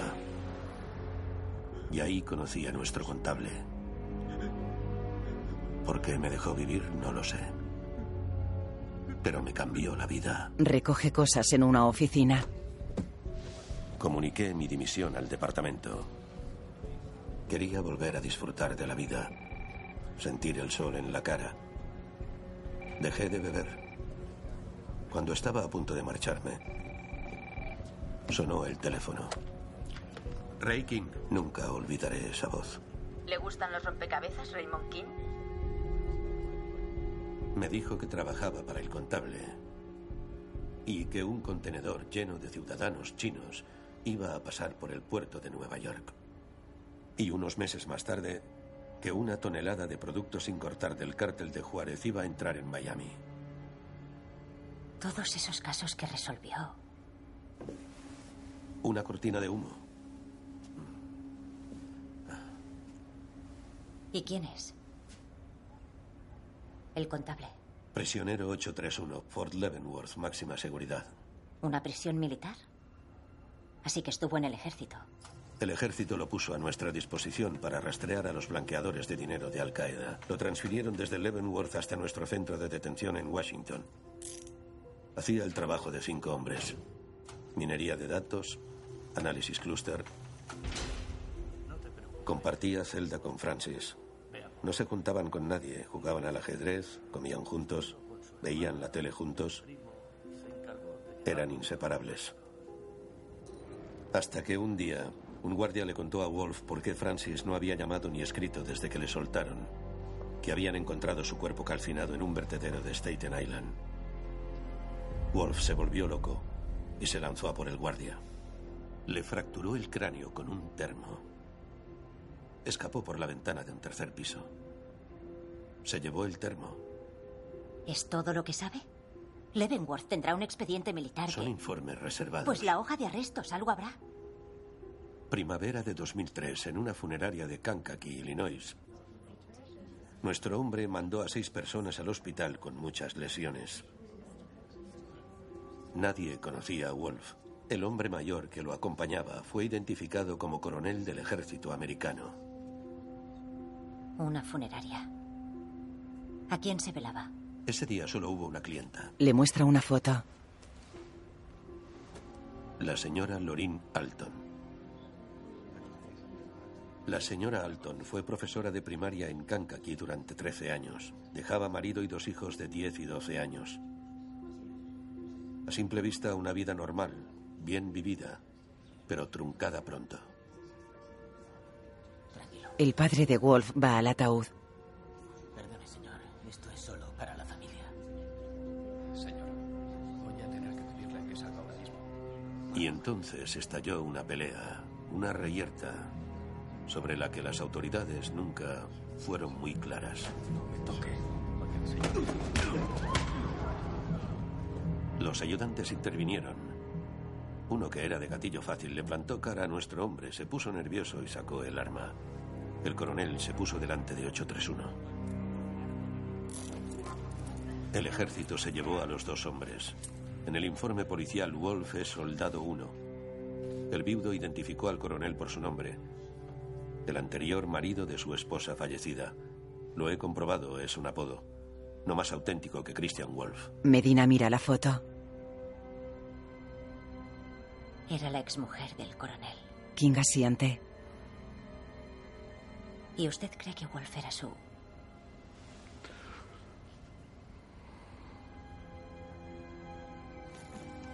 ¿Ha sido un buen padre, Raymond King? Wolf mira a su padre muerto mientras lo retienen contra el suelo. Medina mira a King. He dejado de preguntarme cuándo recibiré una llamada. El por qué, sí sé cuál es. Alguien infringe su código ético. Medina se incorpora, deja la foto en una mesa y se sienta de nuevo en la silla. Mira a King seria. ¿Por qué me cuenta esto? Me jubilo dentro de unos meses. Cuando ella llame, alguien tiene que coger el teléfono. Medina está sorprendida. Se levanta y pasea. King la mira. Ella niega. No. Es un criminal, Raymond. Ya. Asesora e instiga a carteles de la droga, a blanqueadores de dinero. Es un puto asesino. A mí también me costó decidirme. Pero cuando recibí la primera llamada, me di cuenta de algo. Ella se sienta. Me he pasado toda la vida reconociendo los golpes de suerte cuando ya han pasado. Ella lo mira pensativa.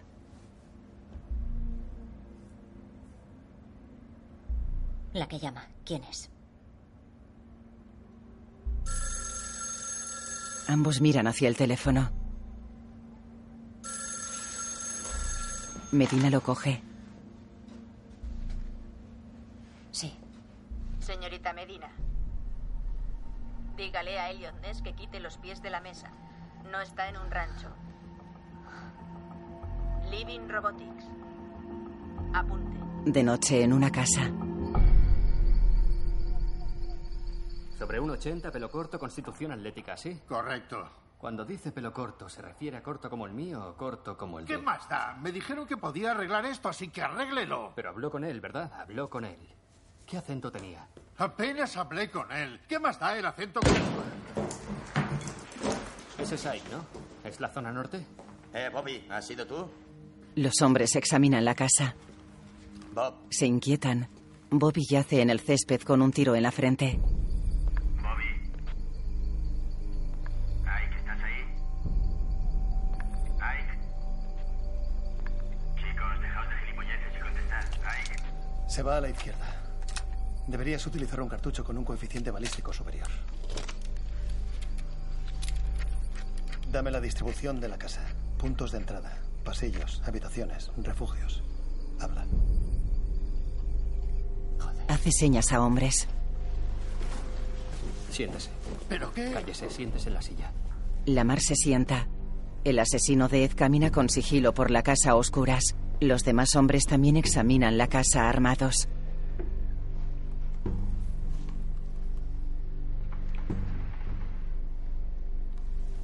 En el jardín, Wolf apunta a la casa con un rifle. Un hombre se asoma lentamente por una ventana. ¿Ha visto un cartucho de grado match atravesar una ventana a 900 metros por segundo? Ni usted ni nadie. ¡Agáchese rápido! Lamar se agacha. Él se coloca tras una pared. Los cristales de las ventanas se rompen. Los disparos rompen varios objetos de la casa. Todos se agachan.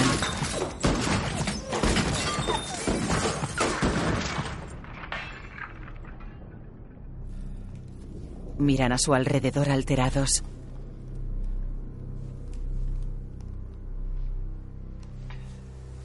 El asesino de Ed camina y examina los daños. Cuatro hombres a la puerta principal. A por él, vamos. Mira a la mar. Está serio. Tú.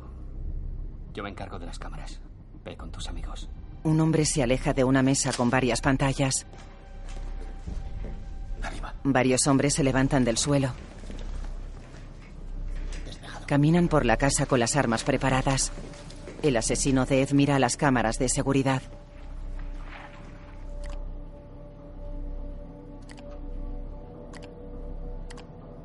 Humo. Tiran botes al suelo en la entrada de la casa.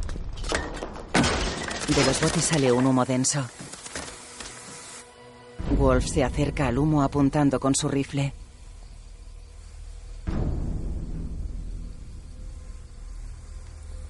Los hombres salen de la casa. El que va delante hace señas al resto. Wolf le dispara. Los demás corren y disparan. Dentro están asustados. Disparan hacia Wolf, que devuelve los disparos. Wolf mata a un hombre. Los demás se refugian y disparan.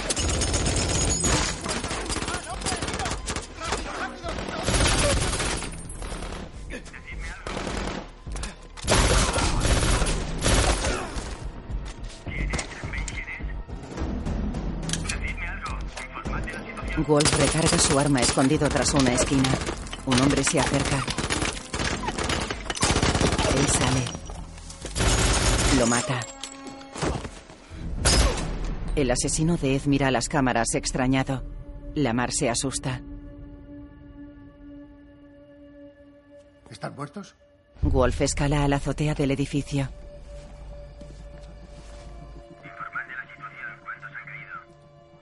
¿Están muertos? Responda.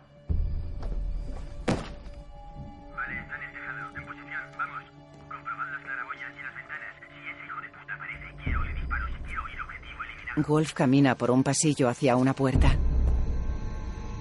Un hombre le dispara. Él lo mata. Ya basta, está en la maldita casa. Salga ahí y acabe con esto. En las cámaras los pasillos están vacíos. Varios hombres se acercan a Wolf. Él se pelea con ellos. Los dispara. Derrota. Un hombre se acerca con sigilo al otro lado de la pared.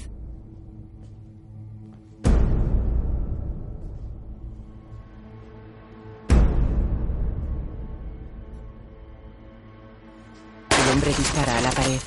Wolf se agacha. Se encuentran y se pelean. Caen al piso inferior a través de un cristal. Wolf se retuerce dolorido y coge su pistola. Un hombre dispara. Wolf lo mata. Un hombre le hace una llave. Wolf se defiende y se pelean.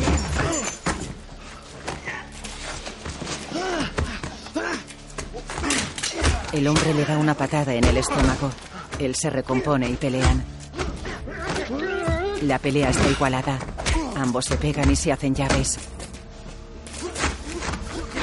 El hombre tumba a Wolf, se coloca sobre él y le da puñetazos.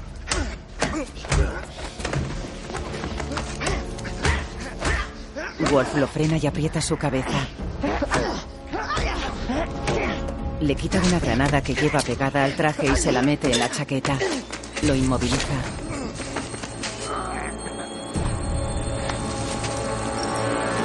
Le explota. Wolf suspira aliviado y dolorido.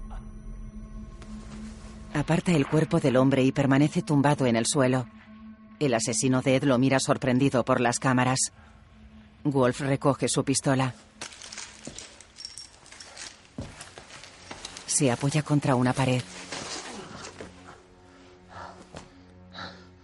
¿Qué pasa?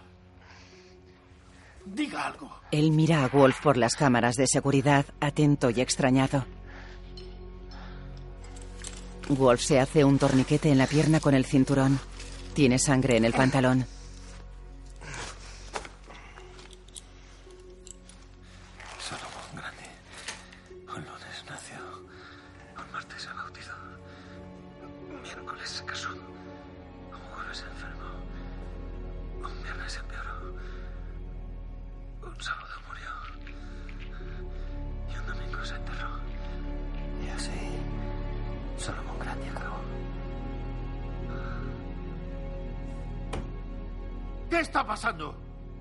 Wolf prepara el arma, vigila la esquina de la pared y se levanta con dificultad. El asesino de Ed está atónito. Wolf se asoma por una esquina y un hombre dispara. Él se coloca tras la pared. El hombre se acerca.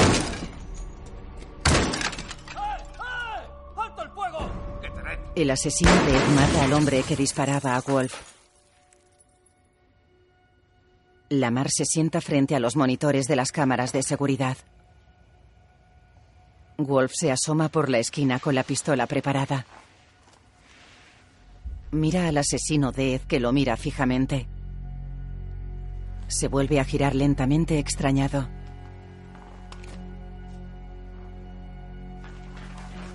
Sale de detrás de la pared. No se apuntan con las armas.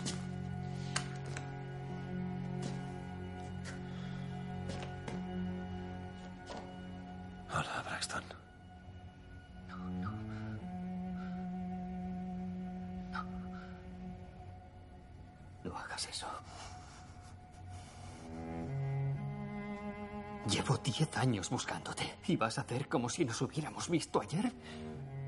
Es muy fuerte. ¿Qué esperaba? ¿Qué esperaba? ¿Que ibas a alegrarte de verme? Si es que... Me he alegrado. Brax lo mira. Tengo que acabar. Deberías irte. No me digas.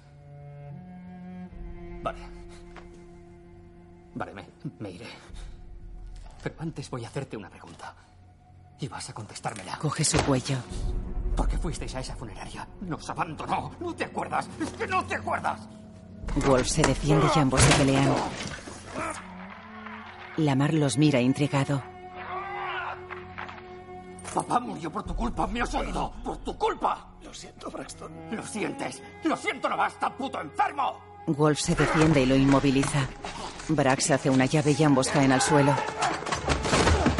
Se pelean. Brax lo golpea en el estómago. Wolf lo golpea en la cara. Se miran doloridos. ¿Te importa una mierda? ¿Te importa una mierda? Lo empuja. Le pega. Wolf no se defiende. ¿Y ahora qué? ¿No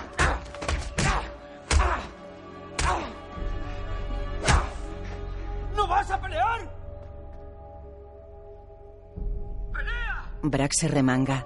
Lo ataca y Wolf se defiende. Brax sangra por el labio. Se pone en posición de pelea. Se pegan y Wolf lo tumba. Le pone la pistola en la cara. Brax alza una mano indicándole que pare. Está asustado.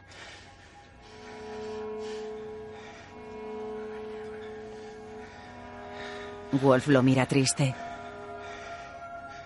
Aparta el arma y se sienta. Brax sigue tumbado a su lado. Lamar los mira por las cámaras atento. Brax se incorpora y se queda sentado.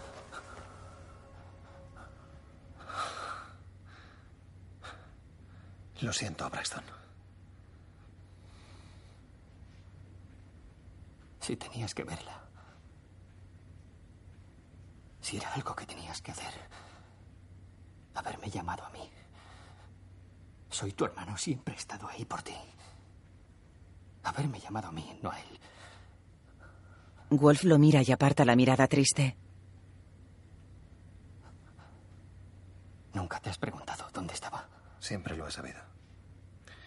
Solo quería protegerte. Algunos de mis clientes son muy peligrosos. Brax se sorprende. Yo también soy bastante peligroso. Bueno, has progresado.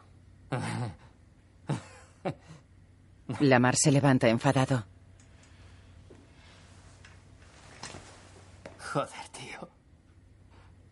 Tú y yo aquí. Qué casualidad. Desde el punto de vista estadístico. No me jodas. Era retórico. Lo tuyo es muy fuerte. No he dicho nada. Lamar entra y los mira. Parece enfadado. ¿Cree que lo que usted hace es importante, señor Wolf? ¿Para alguien que no sea usted mismo? Lo que yo hago sí lo es. La salida a bolsa de Living Robotics habría supuesto miles de millones. Dinero para invertir en neuroprótesis, nanotecnología, y usted... ¿Por qué demonios le contrataría? Para que cuadraran sus cuentas. Dana encontró un error y usted quería salir a bolsa con garantías. Y ahora quiere matarla. No tengo nada contra Dana. Pero yo recupero vidas, no Dana. Yo. Hombres, mujeres, niños, les doy esperanza. Les completo. ¿Acaso sabe lo que es eso? Sí, lo sé. Le pega un tiro. Lamar cae al suelo. Wolf mira al frente tranquilo. Brax mira a Wolf boquiabierto. Wolf lo mira de reojo. Lo siento. Brax asiente. Te he echado de menos. Wolf mira al suelo. Y yo a ti, Braxton. Wolf le sonríe ligeramente. Te he echado de menos porque te quiero. Eres mi hermano. A lo mejor podríamos quedar la semana que viene. Dime dónde y cuándo. Wolf asiente y se levanta.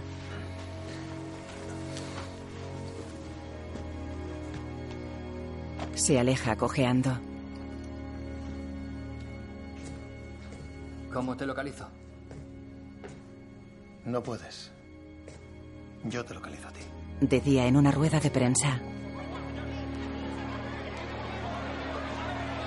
Usted.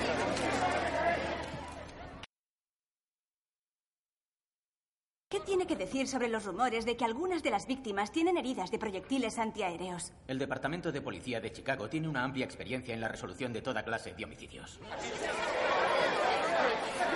Tom. Señor, ¿qué hay de los cargos de conspiración y fraude relacionados con las muertes de Lamar y su hermana Rita? Se trata de una situación muy cambiante. Ha habido muchas revelaciones sorprendentes en las últimas 48 horas.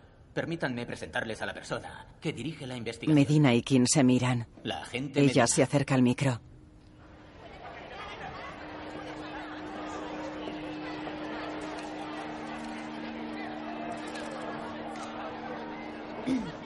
Ah, buenas tardes. Ah, por mucho que quisiera atribuirme el mérito, no podría. Todos la miran intrigados.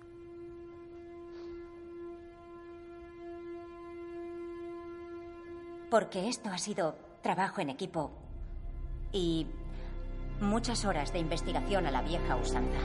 ¿Preguntas? Harbor Neurociencia. Igual que los otros dos. Era un bebé feliz. Ahora casi nunca habla. Es como si nuestro hijo no existiera. El doctor No los mira. Está perdido y necesita nuestra ayuda. Creíamos. Creíamos, esperábamos que al final se pusiera al mismo nivel. Pero no ha sido así. En este país, a uno de cada 68 niños se le diagnostica algún tipo de autismo. Pero si por un momento pueden dejar a un lado lo que el pediatra y todos los demás NTs les han dicho de su hijo. ¿Qué? ¿NTs? Sí, neurotípicos. El resto de nosotros. ¿Y si nos equivocamos? ¿Y si hemos estado utilizando los test equivocados para medir la inteligencia de los niños con autismo? Su hijo no es inferior a nadie. Es diferente. Bien, puede que las expectativas que tienen para su hijo cambien con el tiempo. Puede que incluyan matrimonio, hijos, autosuficiencia. O puede que no. Pero les garantizo que si dejamos que sean los demás quienes establezcan esas expectativas, Un niño camina por un pasillo. y no crecerán. A lo mejor su hijo es capaz de mucho más de lo que imaginamos. Y tal vez, solo tal vez, él no sabe cómo decírnoslo. O El niño entra en un cuarto. nosotros aún no hemos aprendido a escucharle. Mira al interior sorprendido. Entra y mira un cuadro de un boxeador derrotando a otro. Tras él hay una cama. Se gira. En la cama una mujer se balancea y mueve los brazos. Él la mira curioso. Ella se levanta. Los padres del niño entran.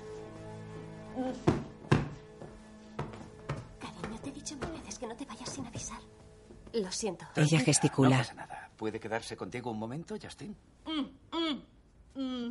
Vale, bien. Vamos, les enseñaré esto. ¿Te quieres quedar? Los padres se alejan preocupados. No se preocupen. Justine es una de las pocas residentes a tiempo completo que tenemos. Dejó de hablar hace 30 años. Ahora se comunica con un traductor digital. Doctor, ¿cómo se financia Harvard? Tenemos la suerte de contar con donantes privados muy generosos. Y tan generosos. ¿Por qué lo dice? Esa mujer, eh, Justine. Sí, mi hija. ¿Es su hija? La razón por la que fundé el instituto. El ordenador de Justine es un BX32. Refrigeración líquida, 12 núcleos. Ah, claro, usted es ingeniero de software. Bueno, algunos de nuestros donantes son más generosos que otros. ¿Por qué? ¿Es un buen ordenador? ¿Bueno?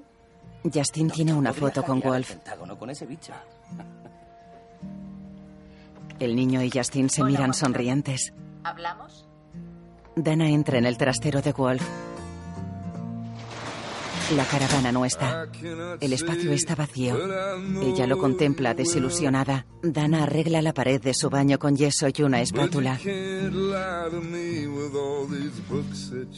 Mira hacia la puerta extrañada. Deja la espátula y abre. Es un repartidor. Hola. Ella firma. Firme, por favor. Él le da una caja. Gracias. La caja es grande y delgada. Él se va. De nada. Ella la abre y saca un gran cuadro. Lo tumba en la cama. Son perros jugando al póker en una mesa redonda. Ella sonríe. Mira hacia una esquina del lienzo extrañada. La toca. Está abollada.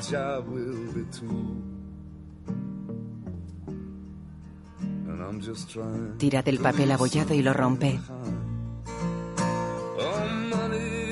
Debajo hay otro cuadro. Ella se queda boquiabierta. Sigue rompiendo el lienzo. El cuadro de debajo es el Pollock de la caravana de Wolf. Ella está atónita. Sonríe triste. Lo cuelga en la pared y lo mira.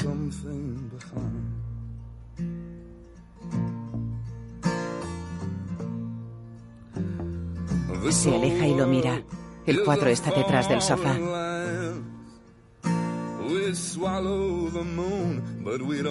Wolf conduce con la caravana enganchada al coche. Oh, Mira hacia la carretera pensativo.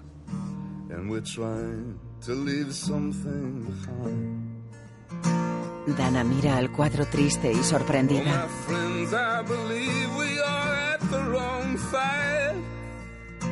And Wolf conduce y sonríe ligeramente.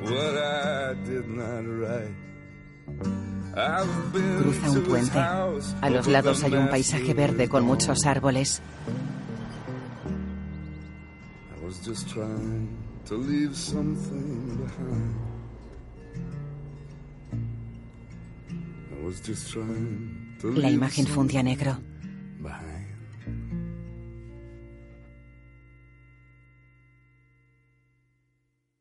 Dirigida por Gavin O'Connor. Guión por Bill Dubuque.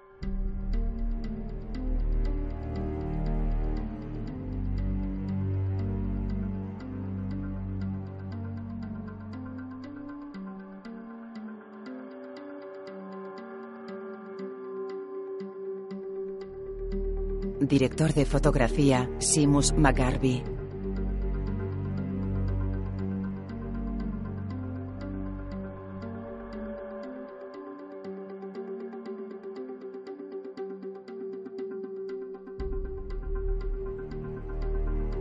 Música por Mark Isham.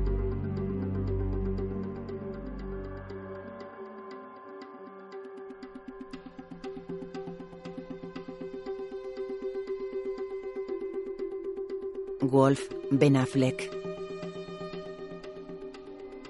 Dana Anna Kendrick. King J.K. Simmons. Brax John Bertal. Medina Cynthia Aday Robinson. Rita Jen Smart. Francis Jeffrey Tambor. Lamar John Lithgow. Justine Alison Wright.